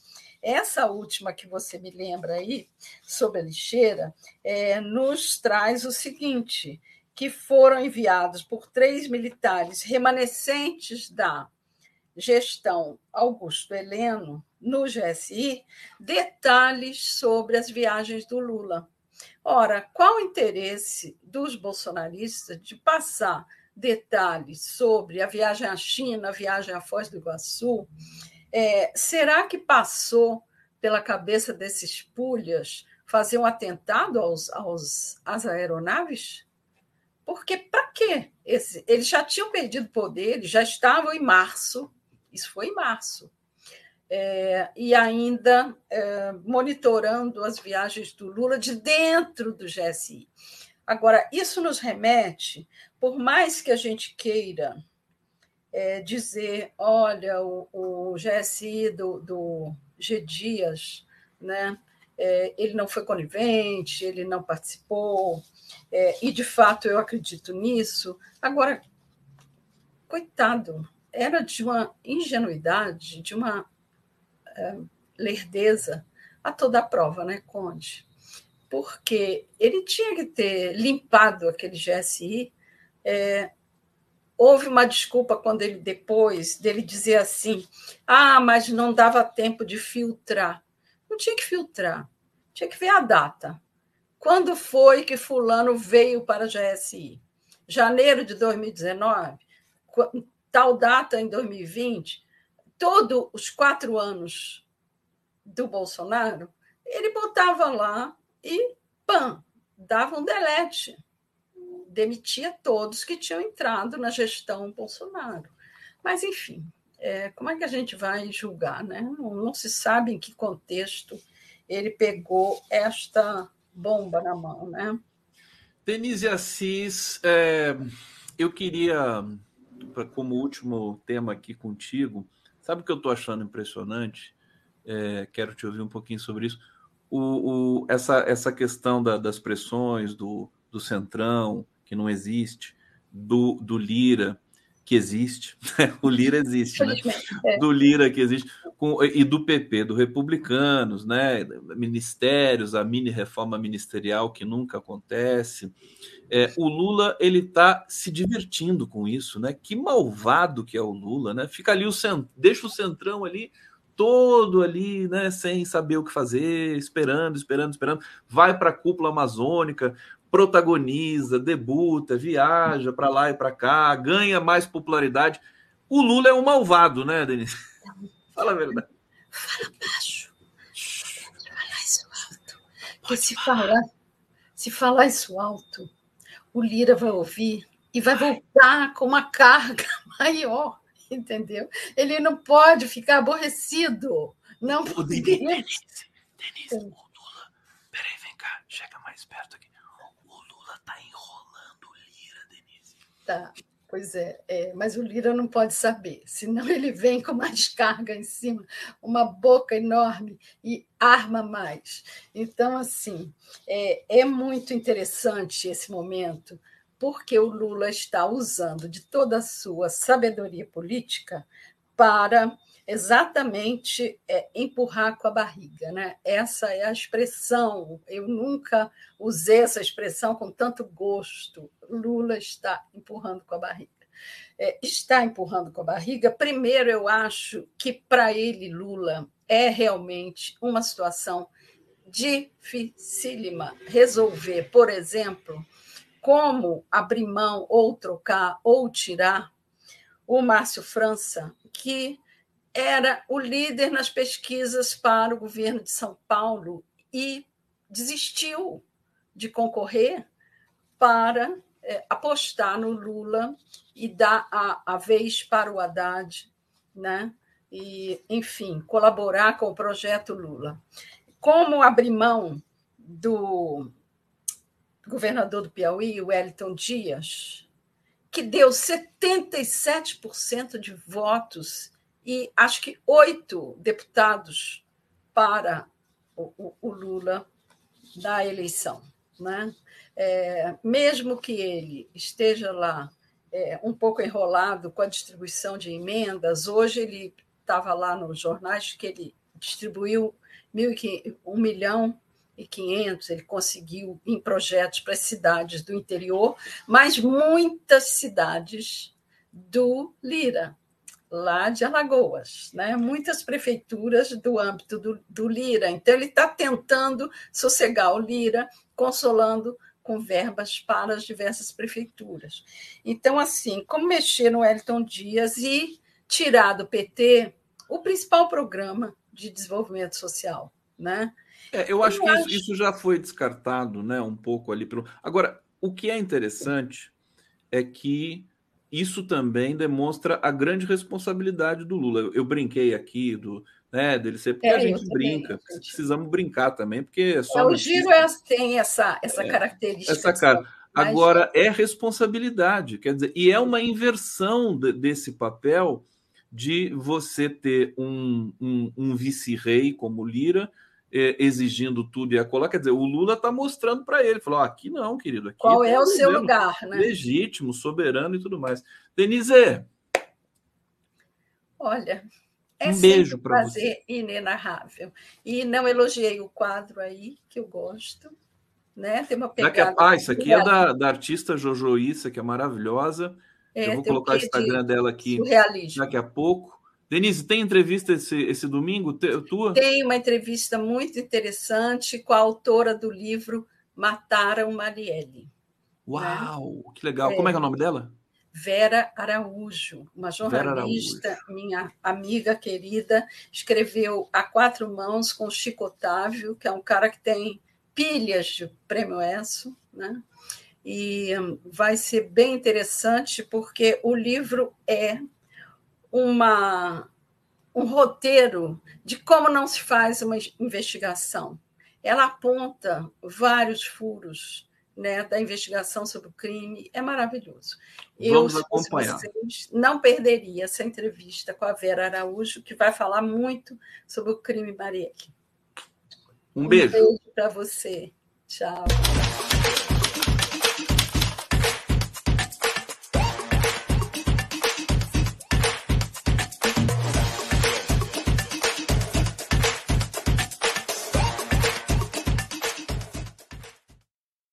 Jorge Folena aportando aqui no Giro das Onze. Meu querido Folena, é, acordamos hoje com a notícia da prisão do Silvinei e que é, deu um certo alívio para todos nós que ficamos é, perplexos com as ações da Polícia Rodoviária Federal nas eleições de 2018. Queremos ouvi-lo, 2022, desculpa. Queremos ouvi-lo, meu querido Folena. Tudo bom? Tudo bem, Conde. Como é que você vai? Pessoal que está nos assistindo aí ser uma satisfação. O Conde, eu acho que a prisão do Silvinei é um prosseguimento, quer dizer, de tudo que nós estamos acompanhando. É importante esclarecer, pessoal que está aí, há nesse momento em curso duas investigações. Né? Uma na CPI, né, CPMI, né, que é uma investigação política, jurídica, e uma outra investigação tramitando no Supremo Tribunal Federal, inclusive com denúncias já apresentadas, né, processos criminais já abertos, né, e, na verdade, para aqueles que foram presos lá no dia 8 de. em decorrência do dia 8 de janeiro. O Conde, ontem nós tivemos o depoimento do ex-ministro Anderson. Né? Aquele depoimento, muita gente está comentando, dizendo que ele não é assim, mentiu. E, bem, todos vão mentir, pô. Eles são, são partes no caso. Né? Então, e ele é um camarada experimentado, delegado de polícia, sabe exatamente como conduzir a fala dele. Mas ficou, né, meu, meu modo de ver, tanto a do Silvio Ney anteriormente como a dele agora, elas se aproximam. Se aproximam de quem? Se aproximam exatamente do chefe do governo. Chefe do governo federal, que era o Bolsonaro. Por quê? Bolsonaro era presidente da República quando teve a eleição no segundo turno, quando na noite né, na, do dia 30 de outubro, houve aquela movimentação de caminhoneiros, fechar rodovias e tudo mais pelo país. Bolsonaro era o presidente da República, chefe da administração federal, quando teve aquele episódio no dia, se eu não me engano, 12 de dezembro, em Brasília, quando o Lula foi diplomado. Bolsonaro era o presidente quando teve o ato terrorista daquele tal de George Washington, que ia eles iam explodir um avião, um avião, um caminhão-tanque no aeroporto de Brasília. E também Bolsonaro era o presidente da República no dia da eleição que comandava a Polícia Federal, independentemente dele ser candidato ou não. A pergunta, a meu ver, Conde, fundamental, independentemente de, do ex-ministro da Justiça, do chefe da Polícia Rodoviária Federal, a pergunta é saber o que, que fez o chefe da administração federal. Porque viu tudo isso acontecer e se omitiu, ficou calado. Ou seja, ele, houve prevaricação por parte né, do chefe da administração federal. O que, que ele falou para o ministro? Qual a ordem que ele deu para o ministro da Justiça, o Anderson Torres, que, por conseguinte, era o chefe da polícia que comandava, na verdade, como ministro da, da Justiça, estava subordinado a ele, a Polícia Rodoviária Federal. Então, nós temos que ligar tudo isso. E aí, a meu ver, eu acho que agora né, há condições, né, diante desses depoimentos, da CPI convocar o Bolsonaro. Convocar o Bolsonaro, porque a CPI, como eu falei, ela é uma investigação político-jurídica. Então, o Bolsonaro tem que sentar ali, da mesma maneira que perguntaram ontem ao Anderson, né? Olha, o senhor é ministro da Justiça, o, senhor, o que, que o senhor fez? Qual foi a ordem que o senhor deu para a Polícia Federal? Aí ele, ou para a Polícia Federal, ele disse: não, com relação à Polícia Federal, inclusive, ele falou que foi inaugurar obras na Bahia próximo da eleição. Então, quer dizer, nós temos que saber o que, que o Bolsonaro, o Bolsonaro tem que ser chamado, Conte, na CPI. Ele não é mais presidente da República. Ele agora é um cidadão comum. Mas tem que ser apurado os fatos relacionados ao período em que ele foi presidente. Então, ele tem que ser chamado na CPI também, para ser indagado a esse respeito. Deixa eu só fazer um, uma pergunta dentro da sua fala, porque você certamente ainda não terminou essa reflexão. Você não acha que o Bolsonaro na CPI é, poderia acirrar a, essa, essa militância que já está quase, né, tá quase ali na lixeira da história? Ô, Conde, a questão agora não é militância. Se tem militância fascista, pessoas que pregam contra a Constituição, contra a ordem democrática, nenhum de nós aqui temos esse direito de pregar contra a Constituição, contra a democracia. Se pessoas estão fazendo isso, elas estão praticando crime. Estão praticando crime. Então, eu entendo o seguinte: é, é o Bolsonaro, né, num determinado momento, temos que chegar ao Bolsonaro, porque ele era o chefe do governo. Ele era o chefe do governo. O que, que fez o chefe do governo? Ele já passou, o, o Conde, já aliviaram a barra do Bolsonaro na CPI, na CPI da Covid. É, o Bolsonaro não vai poder dizer assim como os outros, né? Fala assim, é, é, eu, eu não sabia, eu não é, pude reportar. É isso não pode, né? Exatamente. Então, na CPI da Covid, a justificativa é que ele era chefe de poder. Então, estaria ali um poder confrontando o outro. Hoje o Bolsonaro não é mais. Então, Conde, eu vou chegar no Silvio Ney. Então, eu quero dizer que primeiro ponto é há duas investigações. Uma investigação né, na CPI, que está lá fazendo o seu trabalho, tem as movimentações políticas, tem a atuação né, do, dos parlamentares do governo, tem a movimentação dos, dos, parlamentares da oposição. Isso é normal, isso faz parte do parlamento brasileiro, de qualquer parlamento. Isso é normal. Eles vão fazer lá o trabalho deles, é isso mesmo. E por outro lado, você tem investigação técnica, né, que está sob a responsabilidade do ministro Alexandre de Moraes no Supremo Tribunal Federal, junto com a Polícia Federal. Agora, eu não li ainda a decisão que embasou o pedido de prisão né, do ex-chefe da Polícia Rodoviária Federal. Mas né, tudo faz crer que, muito provavelmente, diante do próprio Código de Processo Penal, a prisão dele é exatamente para garantir as investigações. É sinal que a polícia está aprofundando cada vez mais, né, com relação à Polícia Federal, aprofundando a ação do chefe né, da Polícia Rodoviária Federal e também dos outros policiais, dos outros superintendentes. Né, pelo que eu pelo que eu tô, verifiquei, pelo que eu li, outros superintendentes da Polícia Federal também estão sob investigação. Inclusive foram os pedidos mandados de busca e apreensão, não houve prisão para eles.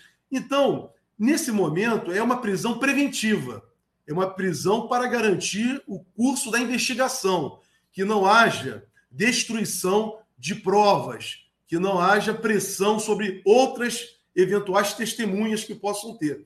Então, essa prisão ela é fundamental nesse momento, como foi e está sendo a do tenente-coronel Mauro Cid. A prisão de Mauro Cid né, está possibilitando né, o levantamento de uma série de informações que não se sabia, porque ele podia destruir. Agora estamos sabendo de e-mails, né, tomamos conhecimento de discurso que foi apresentado para o Bolsonaro reconhecer o resultado das eleições de uma forma democrática, como faz em qualquer regime democrático, quem perde uma eleição e o Bolsonaro não fez. Ele tem que explicar isso. Só uma pessoa pode explicar: o Bolsonaro. Porque ele não fez. Se o, o dizem, pelo e-mail que foi apurado pela investigação, que foi o ex-ministro das comunicações é que redigiu e entregou ao Bolsonaro. Se o Bolsonaro não leu, ele tem que explicar por quê. Porque ele incendiou aquilo que você acabou ainda agora de falar. Incendiou as pessoas que seguem ele, que acreditaram indevidamente que houve uma fraude eleitoral, que havia uma conspiração política contra ele. Então, o, o Bolsonaro tem que explicar isso, porque ao não fazer um discurso reconhecendo a sua derrota, ele incentivou todos os distúrbios que nós vimos no país. Conde, ficaram acampados em porta de quartéis muito tempo, né? Muito tempo. E aí é aquilo que eu te digo, não é, não tem essa, essa investigação é muito longa. Por quê? Militares também estão envolvidos. Ontem o próprio Anderson falou que ele teve uma reunião lá, né, no dia 6, ou não me lembro, 5 exatamente, que estava o general Arruda, que era o comandante, se eu não me engano, do Planalto, e que permitiu aquele acampamento lá em frente ao, ao, ao Forte Apache, lá em Brasília. Então, essas pessoas têm que ser ouvidas. Ou nós estamos numa democracia republicana e temos uma constituição do país, dentro de uma democracia, ou não estamos. Então, nós estamos. Quem venceu, Conde, a disputa política de 2022 foi a democracia foram as forças democráticas, as forças que defendem a Constituição, o Estado de Direito. As forças que defendem o autoritarismo e a ditadura foram derrotadas, derrotadas politicamente no dia 30 de outubro. E não conseguiram, mesmo derrotadas, né, pela vontade da maioria do povo brasileiro, não conseguiram implementar a sua sanha golpista, a sua sanha né, que era contra a Constituição. Então, já que prevaleceu a ordem democrática, prevaleceu a Constituição, nós temos que, dentro da ordem constitucional, dentro do Estado Democrático de Direito, fazer com que todos os agentes que, de forma direta e indireta, colaboraram de alguma forma para que pessoas como essas que você falou, né, incendiar o país, sejam vidas. Pessoas que incendiaram foram os correligionários, que foram para as ruas seguindo né, orientação de irresponsáveis. Irresponsáveis. E que a justiça está investigando, embora a gente é, reclame um pouco do, dos, daqueles que patrocinaram tudo isso, que são empresários do agronegócio. Todo mundo sabe, né? É, é, que precisam ser chamados e penalizados também, punidos, não só, como foi dito aqui hoje também, é, a, acho que, não sei se foi o Arbex que, que, que, disse, né? Não adianta você prender 100 mil é, é, pessoas da periferia que fa fazem tráfico de, de, de, drogas e não prender os mandantes, os, quem financia tudo isso, né? É, meu querido Jorge Folena, é, deixa eu agradecer aqui o Gabriel Santa Rosa, que está colaborando conosco. Cidália dos Santos, boa tarde, meus queridos. Me dê notícias do Fernando Brito. Beijos. Eu já perguntei para o Fernando Brito aqui como é que ele está. Assim que ele me respondeu, eu respondo para todos vocês. Todos queremos notícias do Fernando Brito. Estou com saudade do Fernando Brito. Tenho certeza que daqui a pouco ele vai estar conosco mais uma vez. Albert, Alfredo Rossente, genocídio de Freitas, a questão dos dos, dos massacres, dos genocídios aí, do, dos, dos, das chacinas, né? Ô, ô Folena, eu acho que mais dia, menos dia, nós vamos acordar com a notícia de que o Bolsonaro foi preso. Né? Eu acho que é inescapável isso. Tem muita gente que é cética, né? Com relação a esse, esse essa possibilidade. Eu, sinceramente, não sou. Acho que Polícia Federal, Ministério Público e, e, e de maneira geral, todo o Judiciário está preparando esse momento. E eu não sei o que, que vai ser antes, né? O que, que vai vir antes? Ele ser chamado para a CPI ou a própria prisão dele. E aí eu queria te ouvir na seguinte questão. É, o uh, Silvinei foi na CPI, é, mentiu bastante lá, foi uma sessão bastante constrangedora nesse sentido, e um mês depois, basicamente, foi preso. Né? É, o Anderson Torres vai na CPI. É, ele estava com uma cara muito abatida, porque talvez ele já esteja esperando. Ele está de tornozeleira, né? Quer dizer, ele não vai ter escapatória também. É, essas figuras centrais ali no governo Bolsonaro, Silvinei Vasques, é, o a Anderson Torres e o Mauro Cid, né? Todos estão até o pescoço de lama é, e não tem como escapar. Você acha que o, o, Anderson Torres também segue nessa mesma toada? Quer dizer, deixa eu abrir. Abre, abre o seu áudio, querido. O Conde, eu não tenho dúvida, ele já está respondendo a um processo. Né? O Anderson Torres é, vai se defender, obviamente, mas ele está completamente envolvido. Inclusive, ontem na CPI, né, ficou claro que vai ter que ser necessário fazer uma cariação com outras pessoas também. Então, o, o Torres né? O Mauro Cid está envolvidíssimo e outros agentes. O importante agora, Conde, isso como você falou, é igual o caso de Marielle. Saber a periferia, nós já sabemos, já tem elementos suficientes. Né? Tem que aprofundar um pouco mais, mas já temos bastante elemento. Agora a questão é saber quem foi que mandou, quem foi o executante, quem patrocinou, né? com relação aos atos terroristas de 8 de janeiro, mas também os atos anteriores. Né? durante o processo eleitoral, né? em seguida, o dia da eleição, dia à noite do dia 30, o dia 30, a noite do dia 30 e os atos sequentes. Né? Inclusive esses acampamentos em porta de quartéis, tudo que aconteceu. Alguém, tá claro, com ninguém é criança. Né? Aquela estrutura foi uma estrutura profissional. Isso é o dinheiro. Eu tenho certeza que a polícia, na investigação, vai chegar a essas pessoas mais cedo ou mais tarde, todos serão relacionados. Porque, ô Conde, ou a gente passa agora, tenho que falar disso contigo, sistematicamente. Nós estamos tendo mais uma oportunidade no Brasil para passar, né, passar o Brasil na restauração, na verdade, implantação, não vou restauração, não, a palavra exata é, é, é implantar uma democracia no Brasil. Respeito à ordem democrática. A ditadura acabou, e quando ela acabou, isso não foi feito. Nós não fizemos uma justiça de transição. Agora, nós estamos tendo outra oportunidade para isso, porque essas pessoas, todos eles, Conde, defenderam a última ditadura militar no país, defenderam os arbítrios, defendem, né, muitos com certeza, não podem, muitos não falam abertamente, mas defendem Esquadrão da Morte, como temos visto atualmente. Basta ver o que fez a polícia de São Paulo recentemente, o que faz quase todos os dias a polícia, as polícias do Rio de Janeiro. Então, isso tudo é um resquício, um rescaldo né, da ditadura. Então, nós estamos tendo a oportunidade agora, Conde, de rever tudo isso, inclusive de rever o papel das forças militares. Porque há muitos militares que defenderam a ditadura. Não estou dizendo que tem agora ainda, mas, mas tem muitos que defenderam. Então, nós temos que reformular todas essas instituições, porque são instituições e pessoas que não se adaptaram, Conde, não aceitam conviver numa ordem democrática, numa ordem plural, numa ordem que possa possibilitar que o país possa se desenvolver com perspectiva de futuro para todos. E não vivemos num apartheid como vivemos no Brasil. Né? Quem vive nas grandes cidades sabe o que eu estou falando. Não precisa andar, basta viver na, andar pelas periferias hoje. Você vai ver as pessoas vivendo de uma forma insalubre, uma forma desumana, então, um trabalhador levar três horas para circular né, da sua casa ao trabalho. Então, são todas essas condições que não são condições democráticas.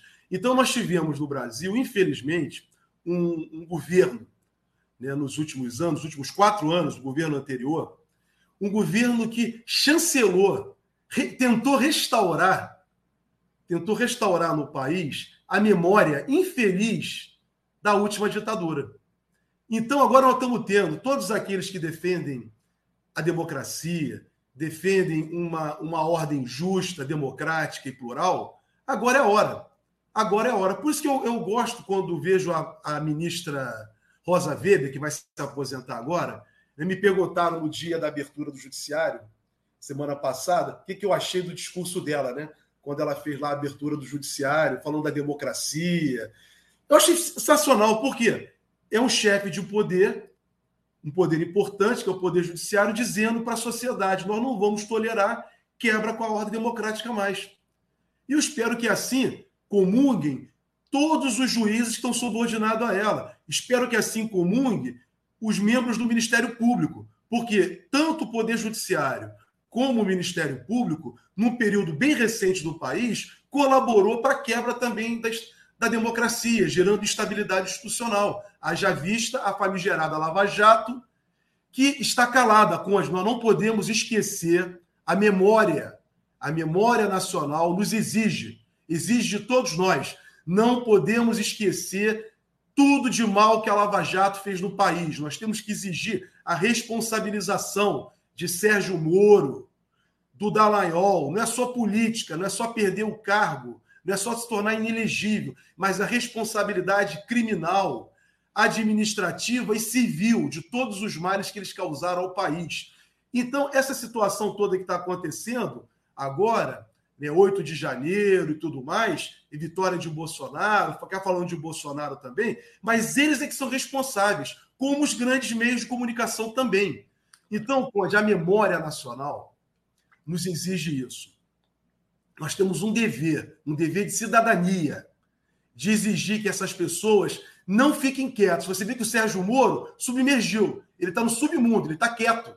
Ele está querendo que a gente esqueça dele. Mas nós não vamos esquecer, Conde.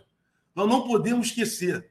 Porque a relação dessas pessoas, todas elas, com o golpe que afastou a presidenta Dilma em 2016 que prendeu indevidamente o presidente Lula, tirando ele do processo eleitoral, que possibilitou a vitória de Bolsonaro e instalando esse Estado autoritário no Brasil, a responsabilidade é dessas pessoas e a ligação delas, o envolvimento dessas pessoas direto com interesses internacionais.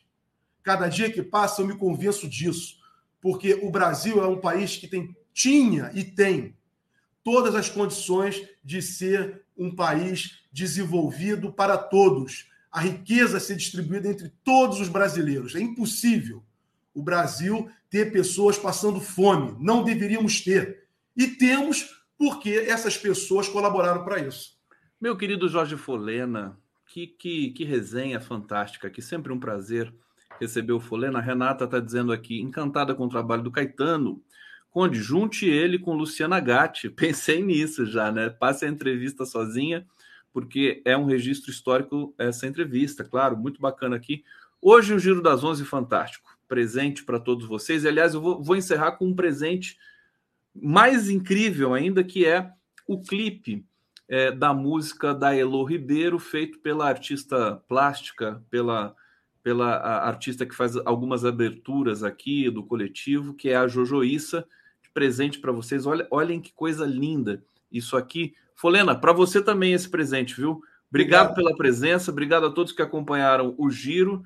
Nessa quarta-feira estaremos com Folena de volta na quarta que vem e amanhã estaremos aqui com mais um programa para vocês. Muito obrigado a todos. Com vocês aqui o trabalho da Jojoíssa e da Elo Ribeiro. Valeu, Folena.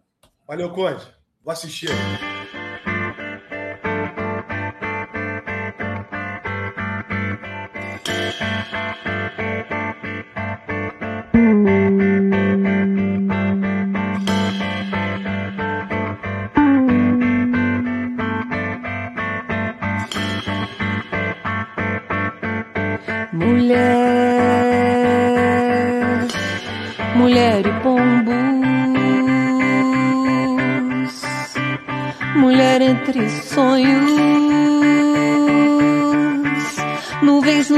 olhos, nuvens sobre seus cabelos.